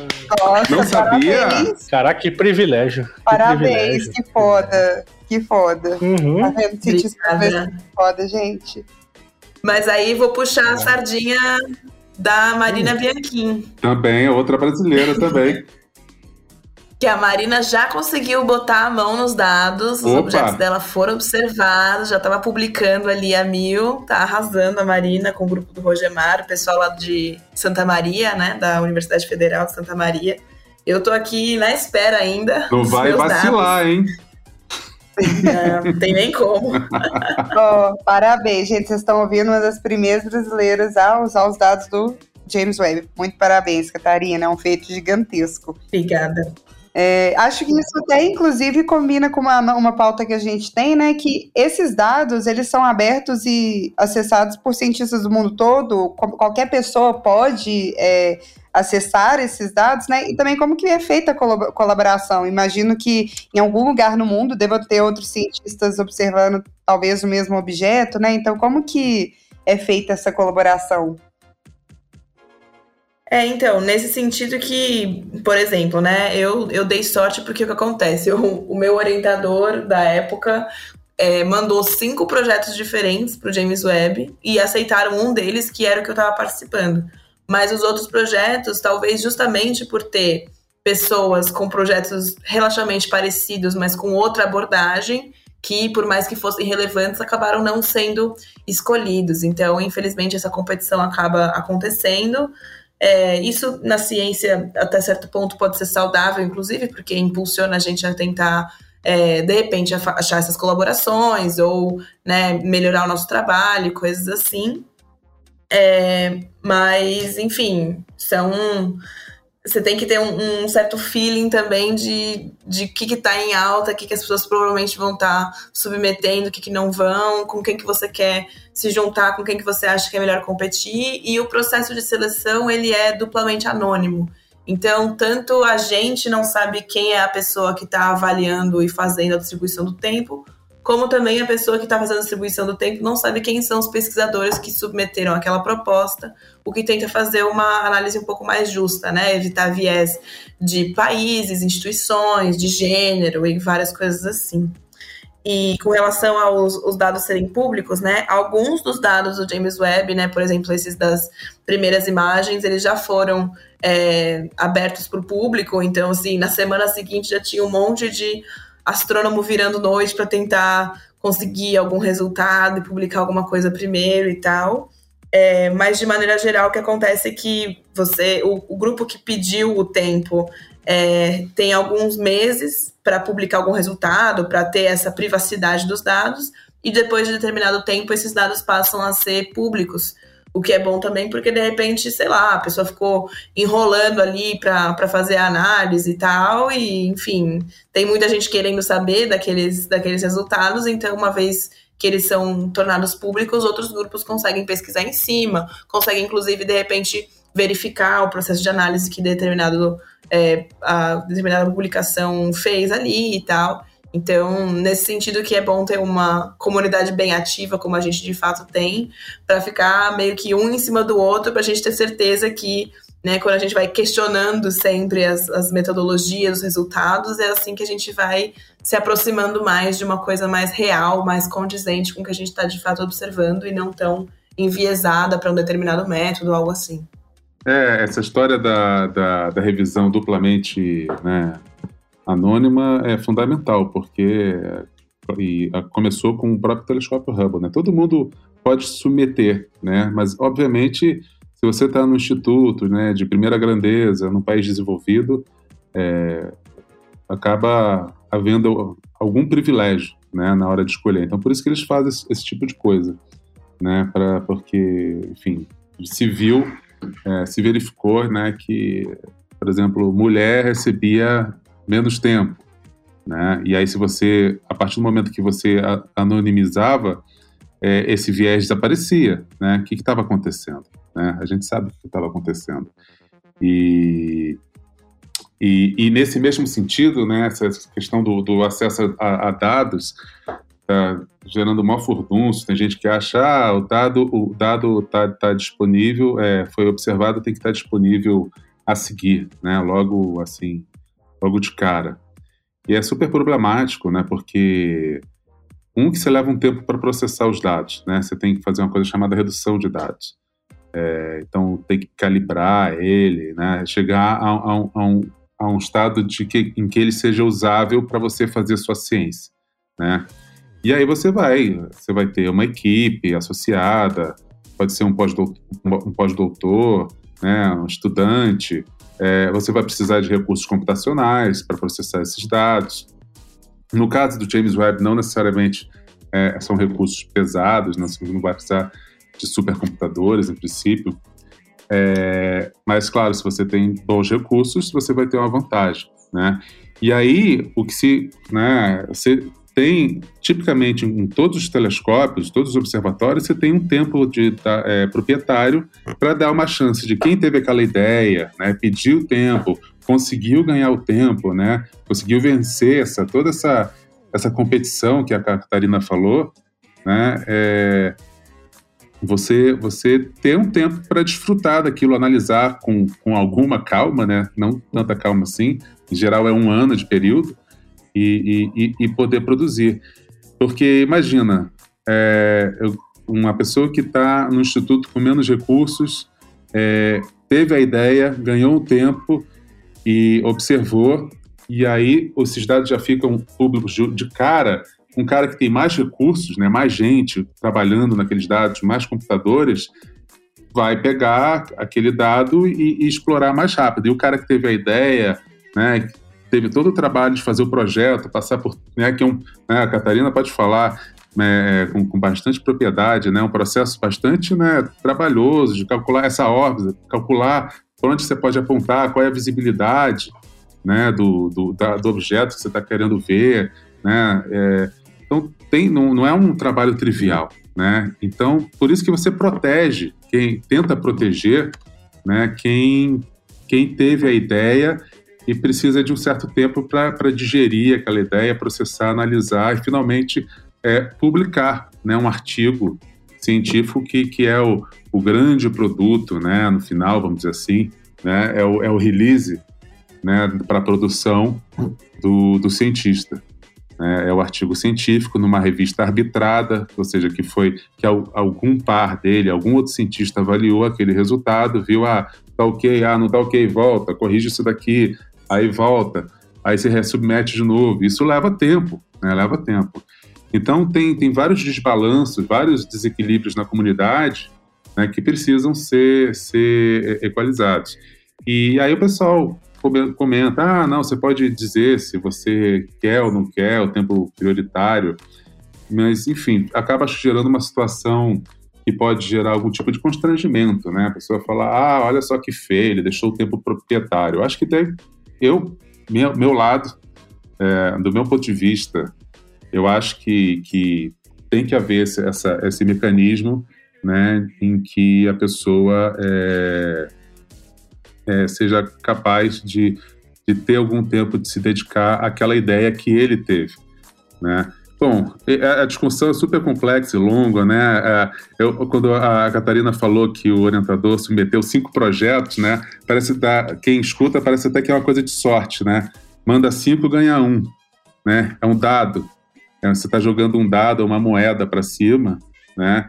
E e, e, na verdade, muita gente argumenta que, que é por aí mesmo. Né? Se você, em vez de você gastar tempo avaliando né, um monte de projeto, tentando julgar, ah, tá bom, tá ruim, não sei o quê, se você distribuísse aleatoriamente, é, você teria o mesmo resultado. Eu, eu acho que, como tudo né, na vida que você é, cria uma meta, você gamifica, né, você tenta bater aquela meta, então, a partir do momento que você seleciona aleatoriamente, acho que o pessoal talvez relaxasse, né? A Catarina falou de uma saudável competição, então acho que muita gente iria submeter qualquer coisa, então a coisa não ficaria tão legal, né?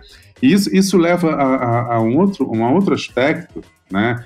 Que é, do ponto de vista de, de, de estilo, vamos assim, de, de estratégia de aquisição de dado, né? O Hubble, o telescópio espacial Hubble e o James Webb são telescópios de, de acompanhamento, de um alvo assim, ah, vou estar um alvo, um campozinho. Eles não são telescópios de levantamento, né? Eles não tão, eles não conseguem varrer o céu inteiro. Eles têm um campo muito pequeno, né? O, a região do céu que, que eles observam são, são, é, é uma região muito pequena, tá? Então você levaria muito tempo para varrer o céu, diferente de telescópios observatórios que são focados nisso.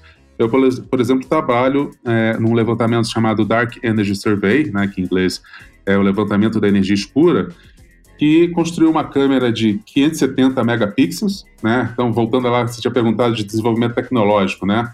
Então, imagina uma câmera de 570 megapixels. Até o dia atrás era uma das maiores que você tinha por aí. Hoje já tem maiores, né? Já tem câmera no nível de gigapixel, né? E, e você bota uma câmera dessa num campo que equivale a, a várias luas cheias no céu, né? A lua cheia tem cerca de meio grau no céu, tá? Então você cobre uma área bastante grande. Então com esse tipo de telescópio você varre o céu inteiro, né? Faz as imagens em várias cores, né? Nas várias frequências que a gente discutiu aqui e aí, a partir dessas imagens, você consegue é, identificar alvos interessantes para observar depois com, com o telescópio é, é, James Webb e, hum. e, e, ou, é uma prévia, digamos, para você saber o, o estudo. É né? uma prévia, né? Como é que você seleciona o alvo, né, para o James Webb? Algo tem que ter vindo antes, né? Então, esse tipo de mapeamento do uhum. céu é que te provê esse volume de dados, né? Que você fala, nossa, tem uma fonte, é, tem, tem o IEL e tem o PUTS, né? PUTS, tem, um, tem uma fonte ali estranha, ela tem azul com um rabo assim para o lado e, e, e, tal. O que está acontecendo? Aí você, aí você vai pegar o James Webb, vai apontar para aquela fonte, né, e vai ver, putz, ah, é, é o quasar que está com um jato, é, né, a milhão ali, é, com um buraco negro supermassivo uhum. lá, mandando ver.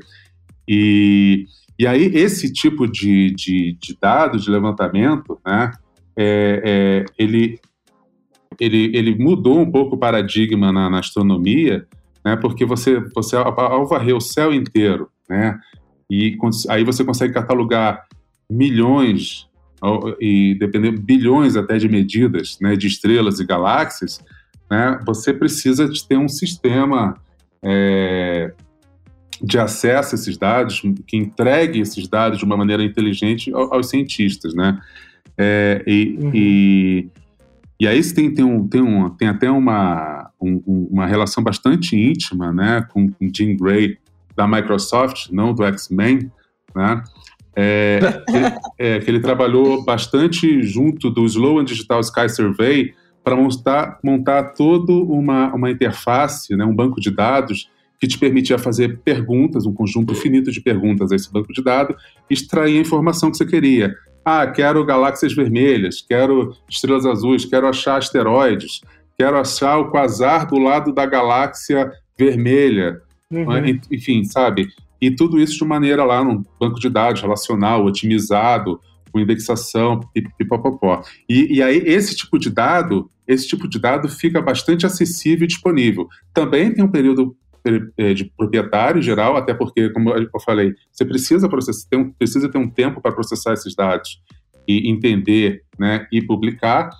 E mas esses dados ficam muito disponíveis, né? Então qualquer astrônomo de qualquer área, sistema solar, estrelas, uh, galáxias, quasares, vai lá extrai a informação que ele precisa, né? Então é uma coisa bastante generalista, vamos dizer assim, e aí, a, consequência é que esse tipo de, de, levantamento tem um impacto gigantesco na comunidade. São milhares de artigos com milhares de citações, né? Ou seja, citação é quando, é quando um, cientista usa o trabalho do outro, né? E isso é fantástico. Né? Esse tipo de, de disponibilidade do dado que existe na astronomia, é, e, e, a astronomia tem essa cultura de disponibilizar o dado, né, de ter uma função pública, né, seja depois desse tempo privado, proprietário, é, é, é, é uma coisa muito interessante da astronomia que nem sempre você encontra em outras áreas. Git, checkout, menos. B. Você está no Brent, do Devs Cansados. Cansados. Cansados. Brent do Devs Cansados. Então, eu quero saber de vocês o que, que vocês esperam, né? O que, que vocês esperam do James Webb? O que, que vocês acham que ele, ele pode responder pra gente sobre a vida, o universo e tudo mais? E o, né, principalmente, é, Catarina, você que está trabalhando com os dados do James Webb, né? O que, que vocês esperam nos próximos anos que ele contribua com, com a área?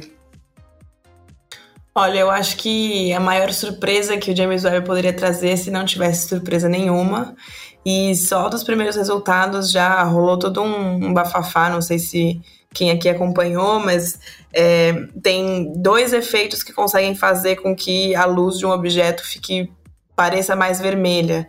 Então, no começo, as pessoas estavam falando assim: ai, não, essa galáxia aqui ela tá muito longe, que quanto mais longe, por causa da expansão do universo e do tal do efeito Doppler que o Ricardo estava falando, quanto mais longe um objeto, mais vermelho ele fica. E aí o pessoal tava assim: as primeiras observações já estão causando no que a gente entende por cosmologia, no que a gente acha que é o começo do universo, porque essa galáxia é muito antiga e a gente não estava esperando isso. Aí um outro pessoal começou a falar assim, é um outro efeito que deixa a luz mais vermelha, que nem a gente vê o pôr do sol, por exemplo, é quando essa luz passa por poeira. Então falaram, não, gente, veja bem, não é que ela tá tão longe assim, ela tá na metade do caminho, mas com muita poeira, com uma quantidade de poeira muito maior do que a gente previa, tal, tal, tal. Então, assim, conforme mais lá no passado a gente olha, a gente acho que sempre tinha uma tendência a subestimar o quão evoluído o universo já seria, e pelo que a gente está vendo, realmente as coisas evoluíram bastante rápido para um cenário relativamente parecido com o que a gente tem hoje, né? Então, a parte que mais me interessa é essa parte de evolução do universo e a gente está conseguindo olhar mais longe do que a gente jamais foi capaz. Então, isso vai trazer muitos resultados muito interessantes ainda, né, nos, nos próximos semestres aí, conforme a gente for recebendo os dados, né, do Jaiminho.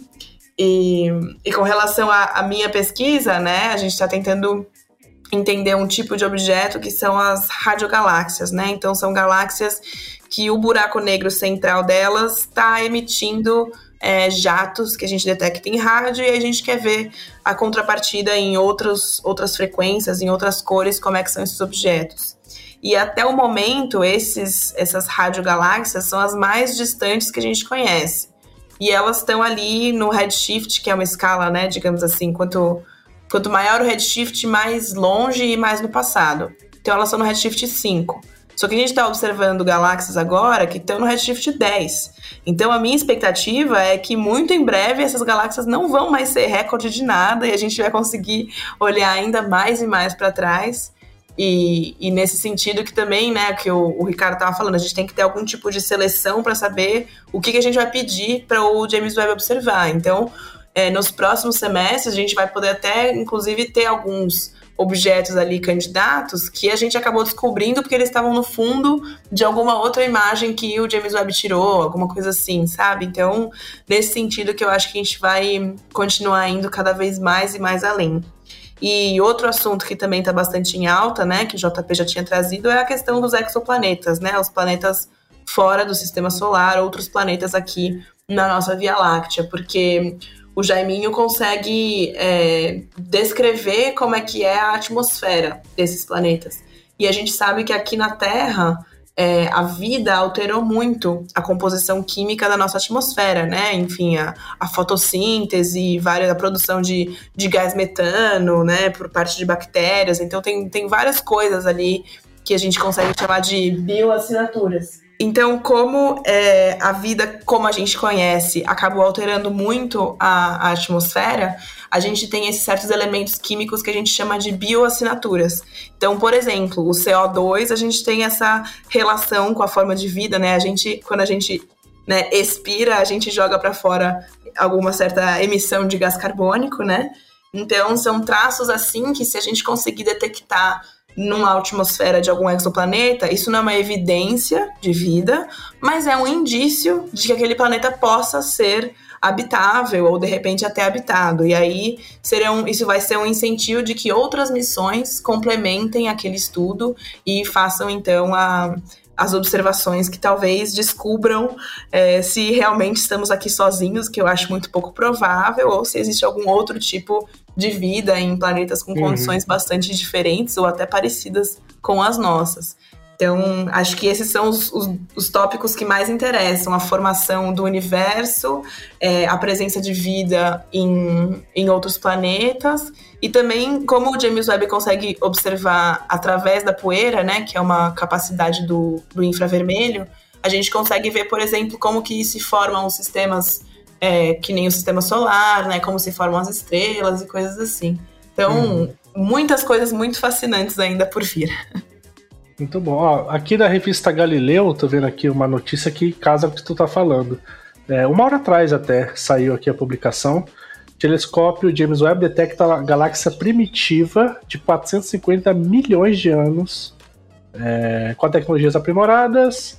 O telescópio da NASA conseguiu expandir a observação que era do Hubble né, e descobre galáxias até então escondidas. Aí, casando com o que você tá falando aí. É, e eu acho que é isso, de cada vez o, o próprio telescópio vai bater o recorde que ele fez algumas semanas atrás. Isso Sim, vai ser legal exatamente. de acompanhar. Muito bom. Eu não tenho nada a complementar que a Catarina falou, tá? É, é, é isso aí. Não, é... Agora, eu achei engraçado uhum. ela chamando de Jaiminho, e lembrei lá do, do, do, do Chaves. Eu quero evitar a fadiga. Quero até que evitar a fadiga. e, e, e, eu espero que o, que o telescópio espacial não fique fadigado, né? Esperamos. E, e, me fez lembrar também de outra coisa, que toda essa história né, de desvio para o vermelho, né, de galáxias distantes vermelhas, lá no início, do, da, 100, cerca de 100 anos atrás, quando o pessoal começou a observar isso, você tinha a hipótese da luz cansada. É, não são só os devs que ficam cansados, não tem a luz cansada também. Então, o Fritz, o Fritz Zwick, era, um, que era um, uma figuraça, um astrofísico lá da, da década, começou a fazer muitos trabalhos no final da década de 20 e tal, é, ele fez essa hipótese da, dos fótons cansados né, para explicar esse, esse desvio para o vermelho da luz. No que a gente depois viu que não tinha nada a ver com isso, na verdade, era a expansão do universo. Né?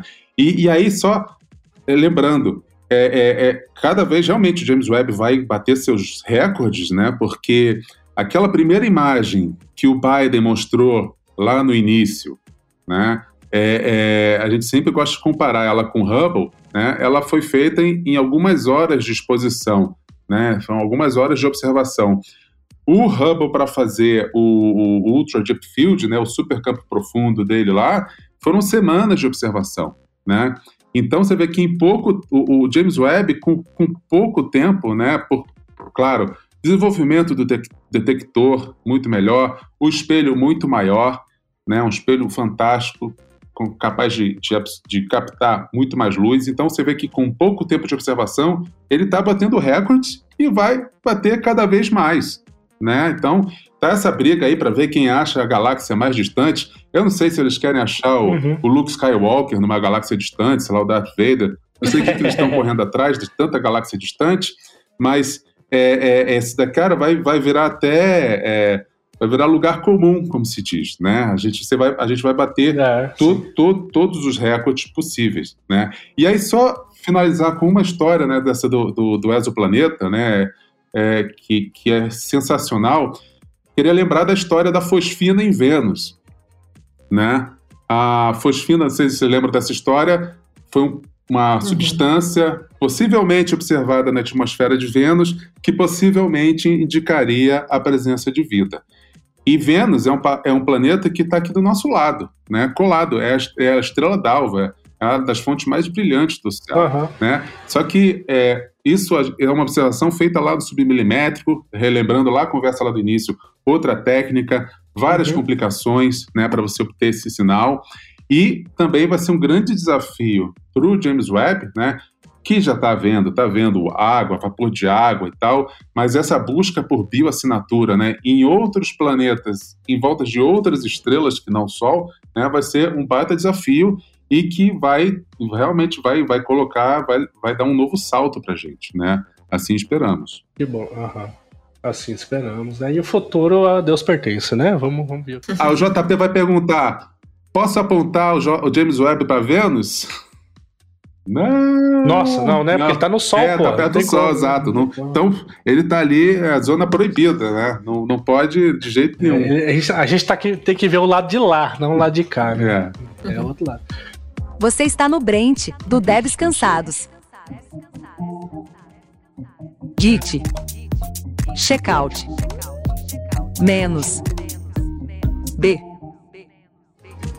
É, então para finalizar aqui, só puxar para quem tá ouvindo a gente, que se interessou, né? A gente teve um cast anterior ao Brent, eu não lembro o nome aqui, mas eu posso pegar depois aqui.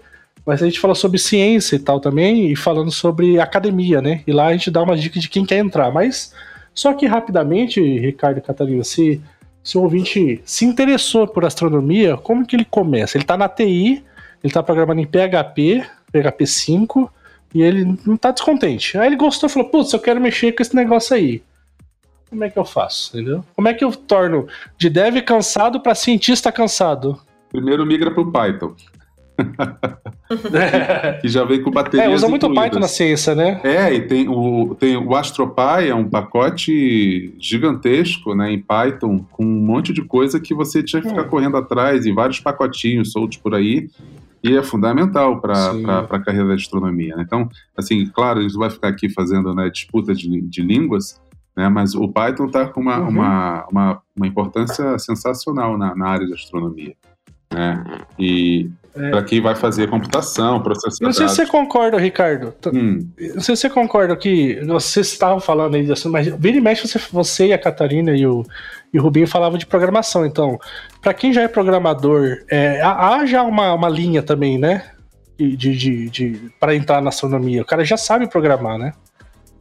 É uma coisa que o cara aprende em geral na marra na, ao longo da graduação, né? Ele vai fazer a tal da iniciação científica, vai ter um projeto, pode ter uma disciplina ou outra. Cara, quando eu fiz há mais de 20 anos atrás o curso, a, a, aula de computação era usando Pascal tá? Alguém, Ou... talvez, o, talvez o ouvinte não, eu, eu, não sabe eu, que, usei, o que é Pascal, usei, né?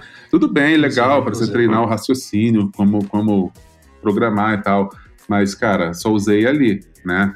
E aí depois eu brinquei com o Fortran, né? É, é, eu comecei a aprender, é, Fortran era a minha linguagem base, né? E aí você tinha que buscar lá todos os, os algoritmos no Numerical Recipes, né? Que é um, né, um livro fundamental de, de algoritmos para você fazer ajustes, fazer cálculos de estatística, enfim.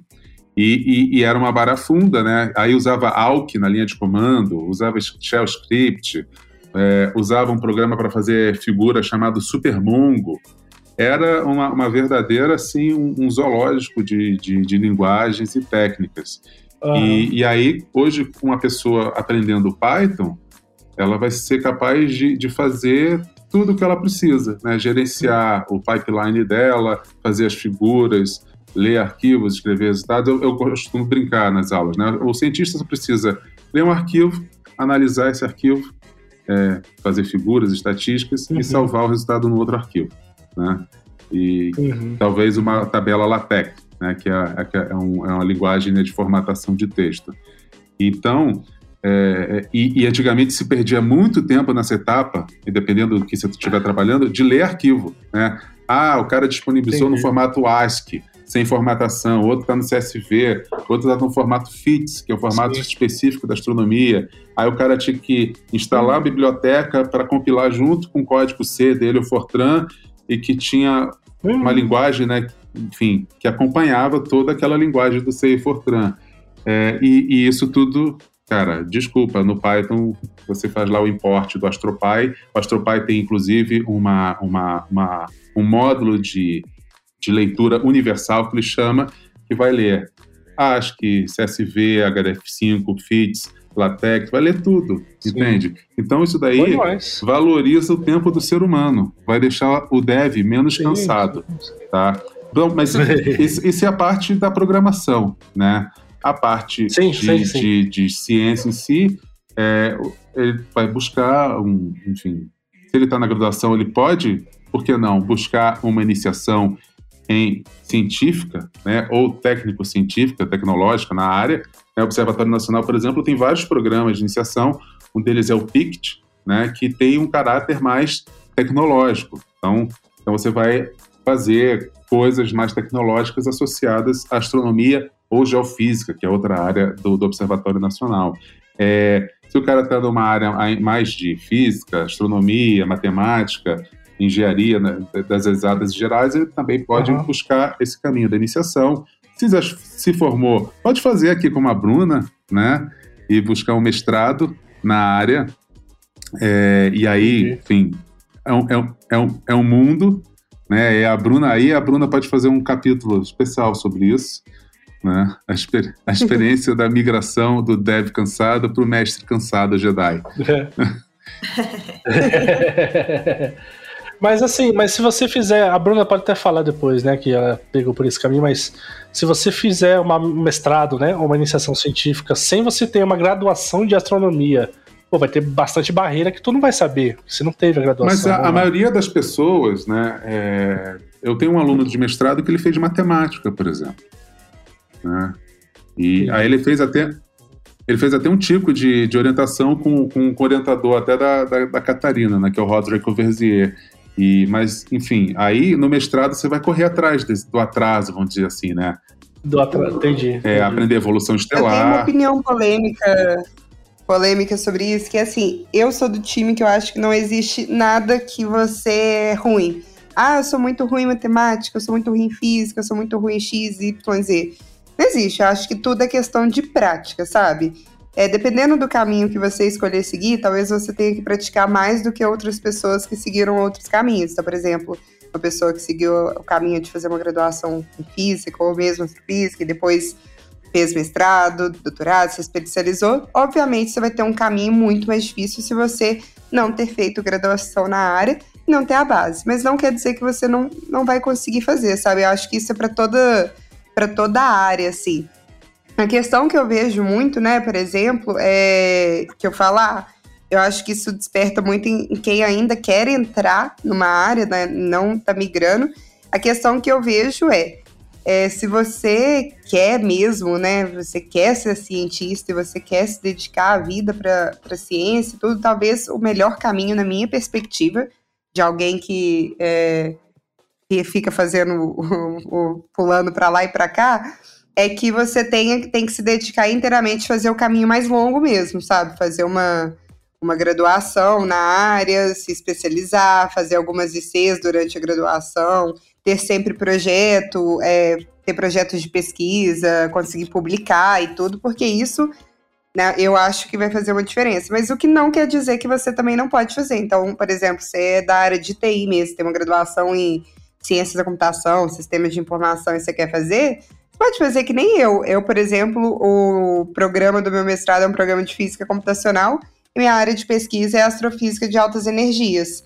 É, e não teve nenhuma limitação. Eu, quando eu conversei com o meu orientador, eu mandei um e-mail para ele e ele tinha projeto de pesquisa, ele queria uma coisa que fosse mais voltada para as redes neurais.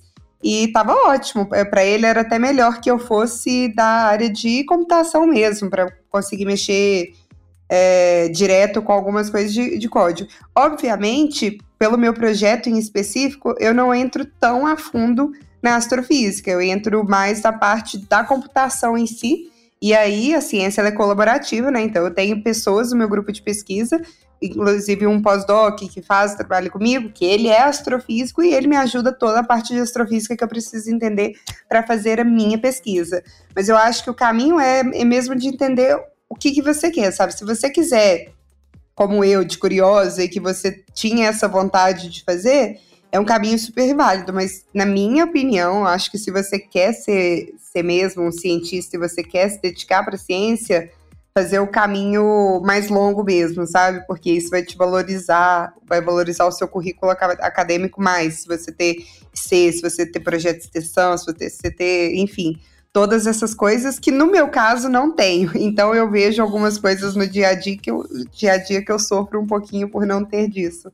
Mas todos os caminhos são possíveis, mas alguns caminhos você provavelmente vai ter que se dedicar mais para alguns assuntos do que outros do que, ou do que outros caminhos, porque não é assuntos que você tem é, domínio. Assim como em outras coisas, você não, você não vai precisar. Então, enfim, não existe nada que você não é bom. Existe coisas que você não praticou o suficiente para se tornar bom naquilo. Essa é a minha opinião polêmica sobre isso, sabe?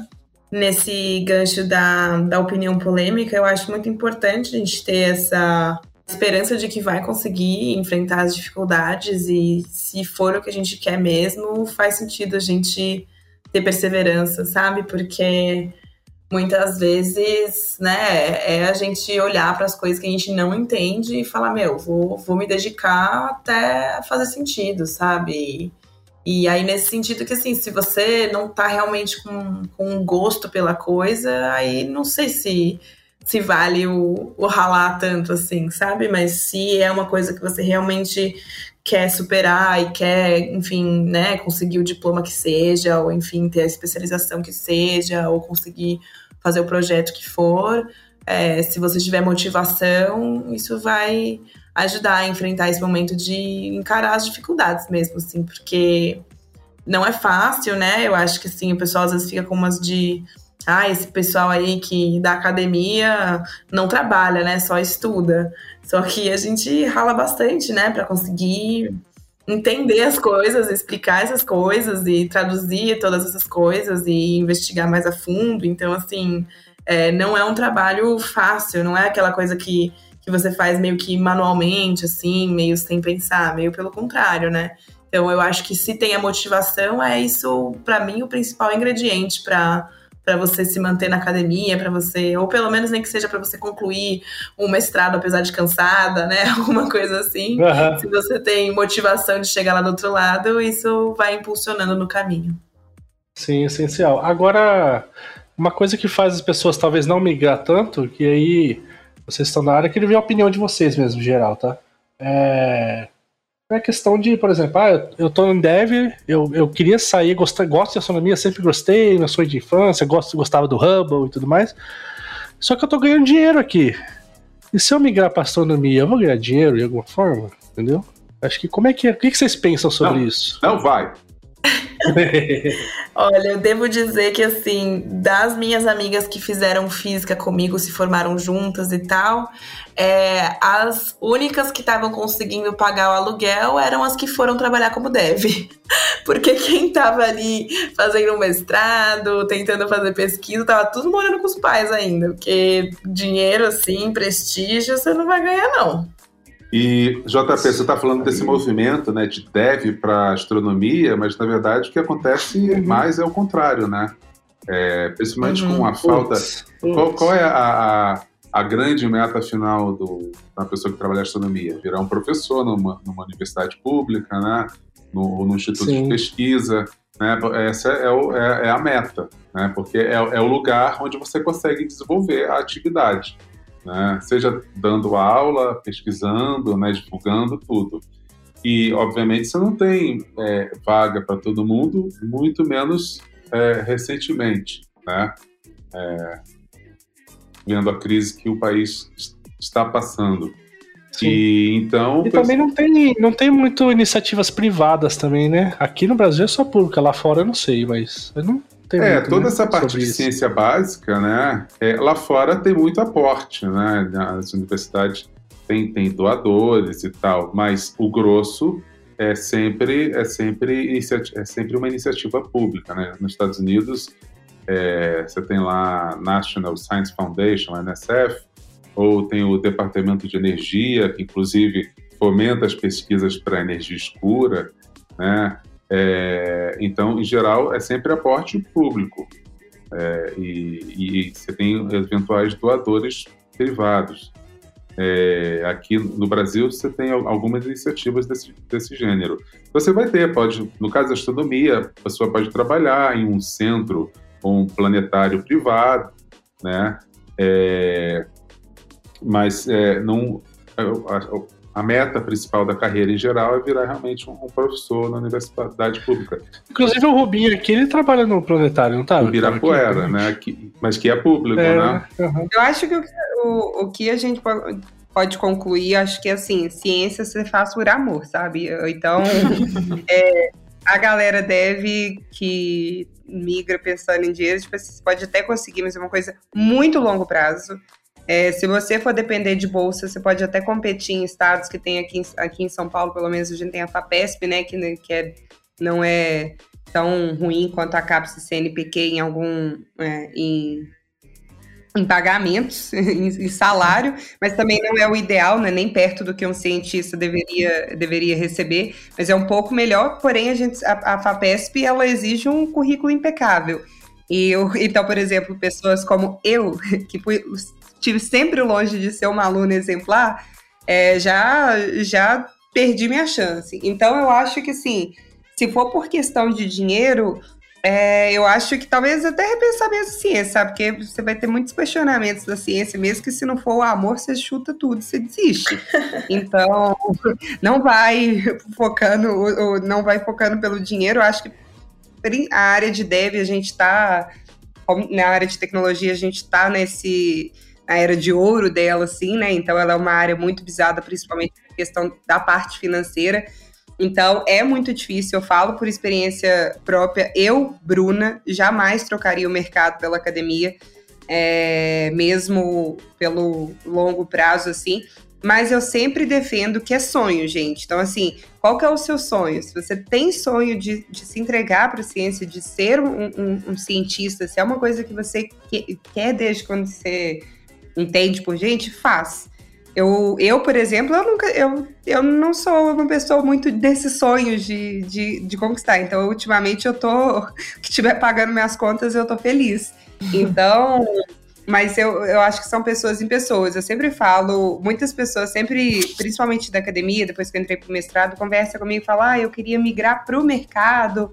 É, como é que eu faço? E eu sempre falo: você quer mesmo? Tipo, eu, eu, eu eu sei que não é o cenário ideal, mas às vezes, sei lá, a pessoa ainda tá, tá com, a, com a ajuda dos pais enquanto pode, e, e, ela realmente quer um plano mais longo prazo, que ela pode ficar, é, ela pode aproveitar desse auxílio que ela tem durante um tempo para então, longo prazo, talvez tentar uma vaga universitária, é, ou tentar um pós-doc talvez fora do país, ou então aqui mesmo com uma bolsa FAPESP, coisas do tipo. Eu sempre falo para pessoa se dedica, faz isso, porque. É, mas a gente sabe que o Brasil, em questão de remuneração para cientista, não é exemplo.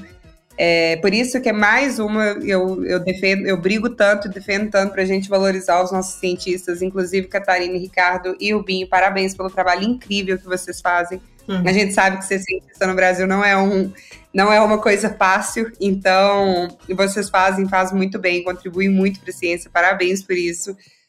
E, e, é isso. Se você quer ser fodástico igual o Ricardo, a Catarina e o Rubinho, hum. se entrega, se, dedica, você consegue, você consegue praticar, mas infelizmente remuneração é uma coisa que se vier é a longo prazo. Não é curto prazo que nem a tecnologia costuma ser. Não, e, e tudo bem, nada precisa ser definitivo, né? Essa, essa é uma tecla que eu sempre bato pensando nessa coisa de ah, você fez astronomia, viajou, foi observar, viveu. E, ah, ok, não, não vou ser professor, vou virar dev, vou virar cientista de dados, vou virar qualquer coisa. É... Cara, tudo bem, é a vida. É, hoje, mais do que nunca, você não tem aquela carreira, né? Trabalhando na mesma empresa há 50 anos. Né? Então, cara, Exato.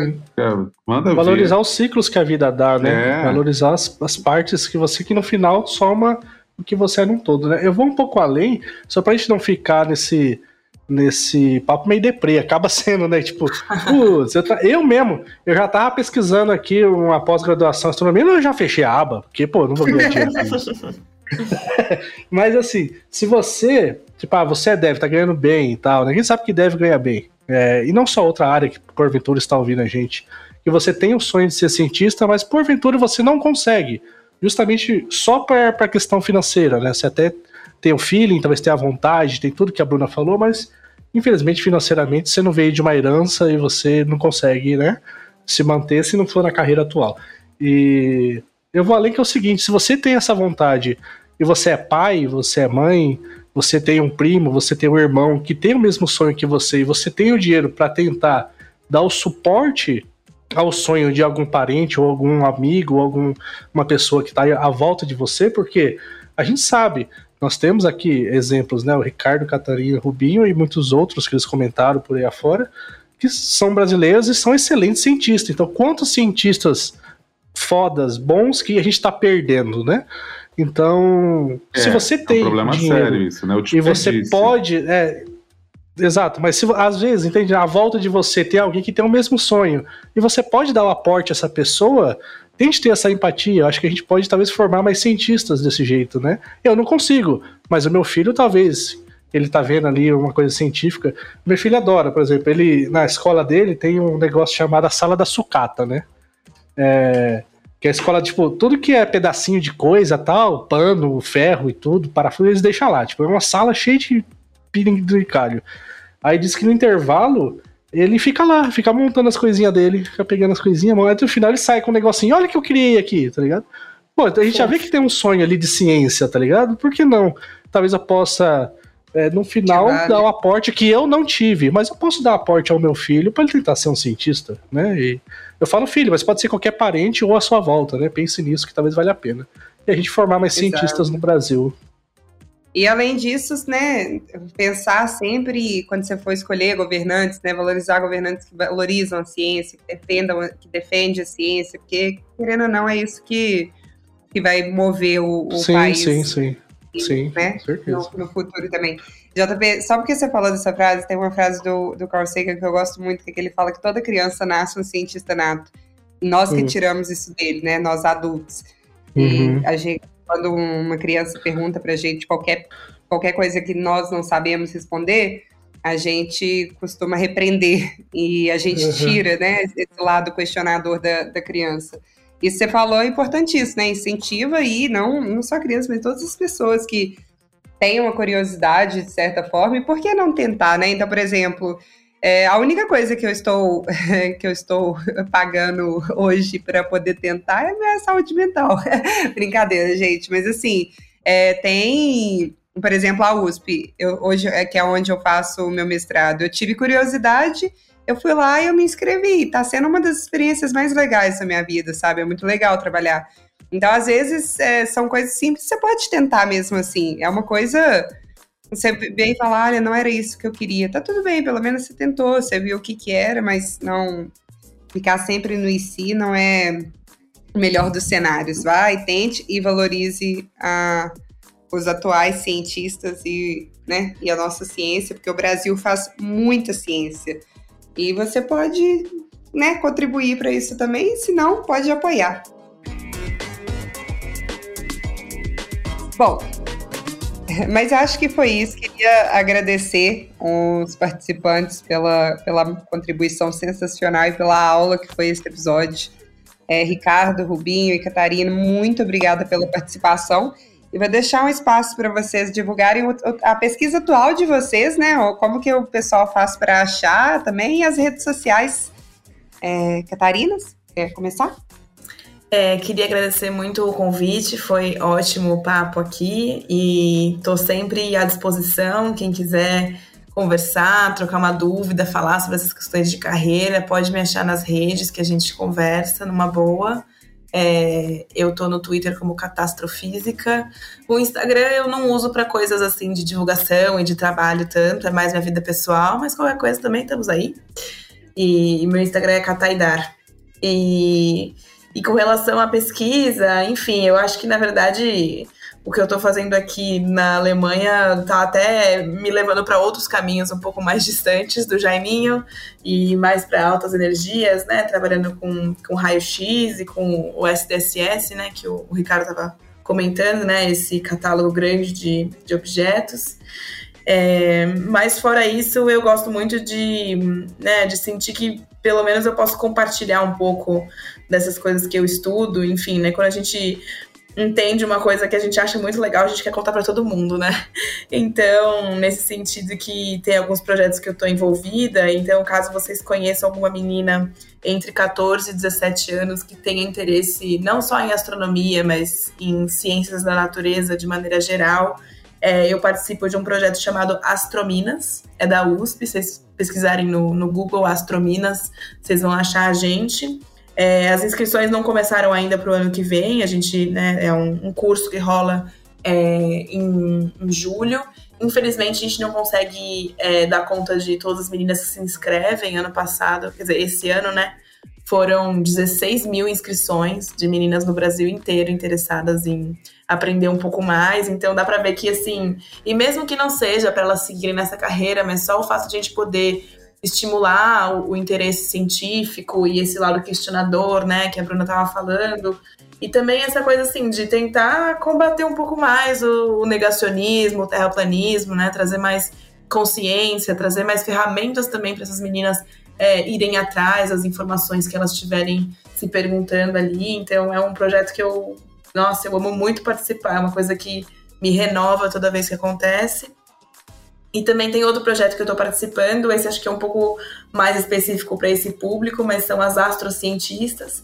Então, é, a gente faz, enfim, um, um evento falando sobre os trabalhos que a gente desenvolve na nossa pesquisa, mas também tem rodas de conversa sobre ser uma mulher na academia e outras questões assim. A gente vai fazer esse ano também uma roda de conversa sobre a importância das mulheres na divulgação científica.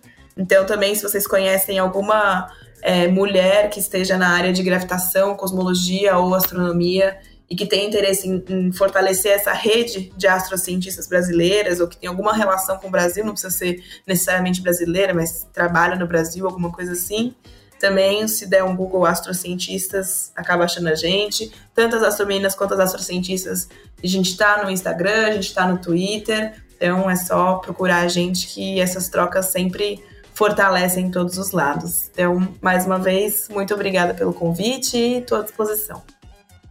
Bom, pessoal, se vocês quiserem então me seguir lá, podem procurar lá Rubinho, Marcelo, Marcelo Rubinho, sempre estou nas redes sociais aí, ou procurar lá o nosso canal do AstroTubers, tá no, tem no YouTube, a gente tem Twitter, tem, tem Instagram também, pra gente postar as fotos do James Web, que a gente rouba tudo, posta pra, pra ficar se admirando, né, pensando em fundo de tela para celular. Temos, temos, temos até TikTok, quem quiser, não que, eu, que a gente fique dançando lá, mas enfim, quem sabe no futuro aí a gente fica, tem TikTok, Instagram, Twitter, Facebook, tem tudo. Pode procurar a gente, mas procura a gente principalmente no YouTube, que é onde a gente vive lá, faz vídeos novos toda terça-feira, tem vídeos novos e tem live toda semana pra gente conversar aí com a galera aí. E aí, eu, e obrigado pelo, por, ter, por ter chamado aqui a participação aqui, eu fiquei muito feliz, principalmente que finalmente converso aqui com, com o Ricardo, que faz tempo que eu conheço o Ricardo só de, de, de, de, redes sociais, né? O Ricardo xingando lá no Twitter, lá, né? Arrumando briga, xingando os gateiros lá no Twitter, enfim. e, e foi pra... arranjo briga com ninguém, cara. Arruma, nossa, quem não um sabe. Cara da paz. Vai lá, mano. O cara fala, reclama dos gateiros direto lá. Tô sabendo. E, e, e, obrigado também. É, e eu e Catarina também, eu já conheci a Catarina também, né? De, de, de, outras, de outros eventos. Mas enfim, obrigado, gente, pelo espaço aqui. Eu que agradeço a participação. Valeu, Rubinho. Você, Ricardo. Gente, foi, foi incrível. É, agradecer muito o convite. É, acompanho já o perfil do Dev Cansados há, há muito, muito tempo. E, então, é, assim, é, é, muito legal estar participando aqui de um, um podcast do, do Devs Cansados. É, como a gente brincou aqui ao longo da, da, nossa conversa, eu xingo muito lá no Twitter, né? Eu sempre usei um perfil chamado Day Space Link, só que isso fica difícil de, de falar para as pessoas em geral, então mudei para Rilogando. Mas se você procurar Ricardo Ogando. Ah, ótimo então. É, Ricardo Ogando, você vai, achar, vai me achar fácil na internet. E, e eu e um, e um músico gospel, tá? É, é, eu sou do Observatório Nacional também, se vocês quiserem seguir lá os perfis do Observatório Nacional, também a gente tem um monte de, de, de atividades, né, de divulgação bem legais, principalmente algumas que, que cresceram bastante na pandemia, como o Céu em Sua Casa, que são umas lives no YouTube com astrônomos amadores espalhados pelo Brasil inteiro, em que a gente fica observando os planetas, é, e discutindo, né, ou até eclipses, fenômenos, ocultações de planetas pela Lua, então, enfim, tudo que está rolando no céu, uma vez por mês, a gente está lá ligado e é, e é, bastante divertido. O JP aí que estava com a aba aberta, né? O, as inscrições para o mestrado e doutorado lá no Observatório Nacional em Astronomia estão, estão elas estão abertas, tá? Então Tá, abre lá, né? Então, se tiver, tiver a fim de encarar esse desafio, de, de, de ter esse contato com a pós-graduação em astronomia, fica aí a dica, né? Fica aí a oportunidade. De... E é isso, gente. Muito, muito legal participar dessa conversa. Catarina, Bruna, JP. Muito legal, gente. Valeu. Obrigada, gente. Bom, é isso. A gente vai deixar as redes sociais do, do pessoal na, na descrição do episódio também. Obrigada para todo mundo que ouviu até aqui. E é isso, né? Oh, é isso. Valeu, pessoal. Obrigado a todo mundo. E é nóis. E Obrigada. seja um cientista um dia, né? Quem sabe? Vamos ver aí. Deixa eu finalizar aqui.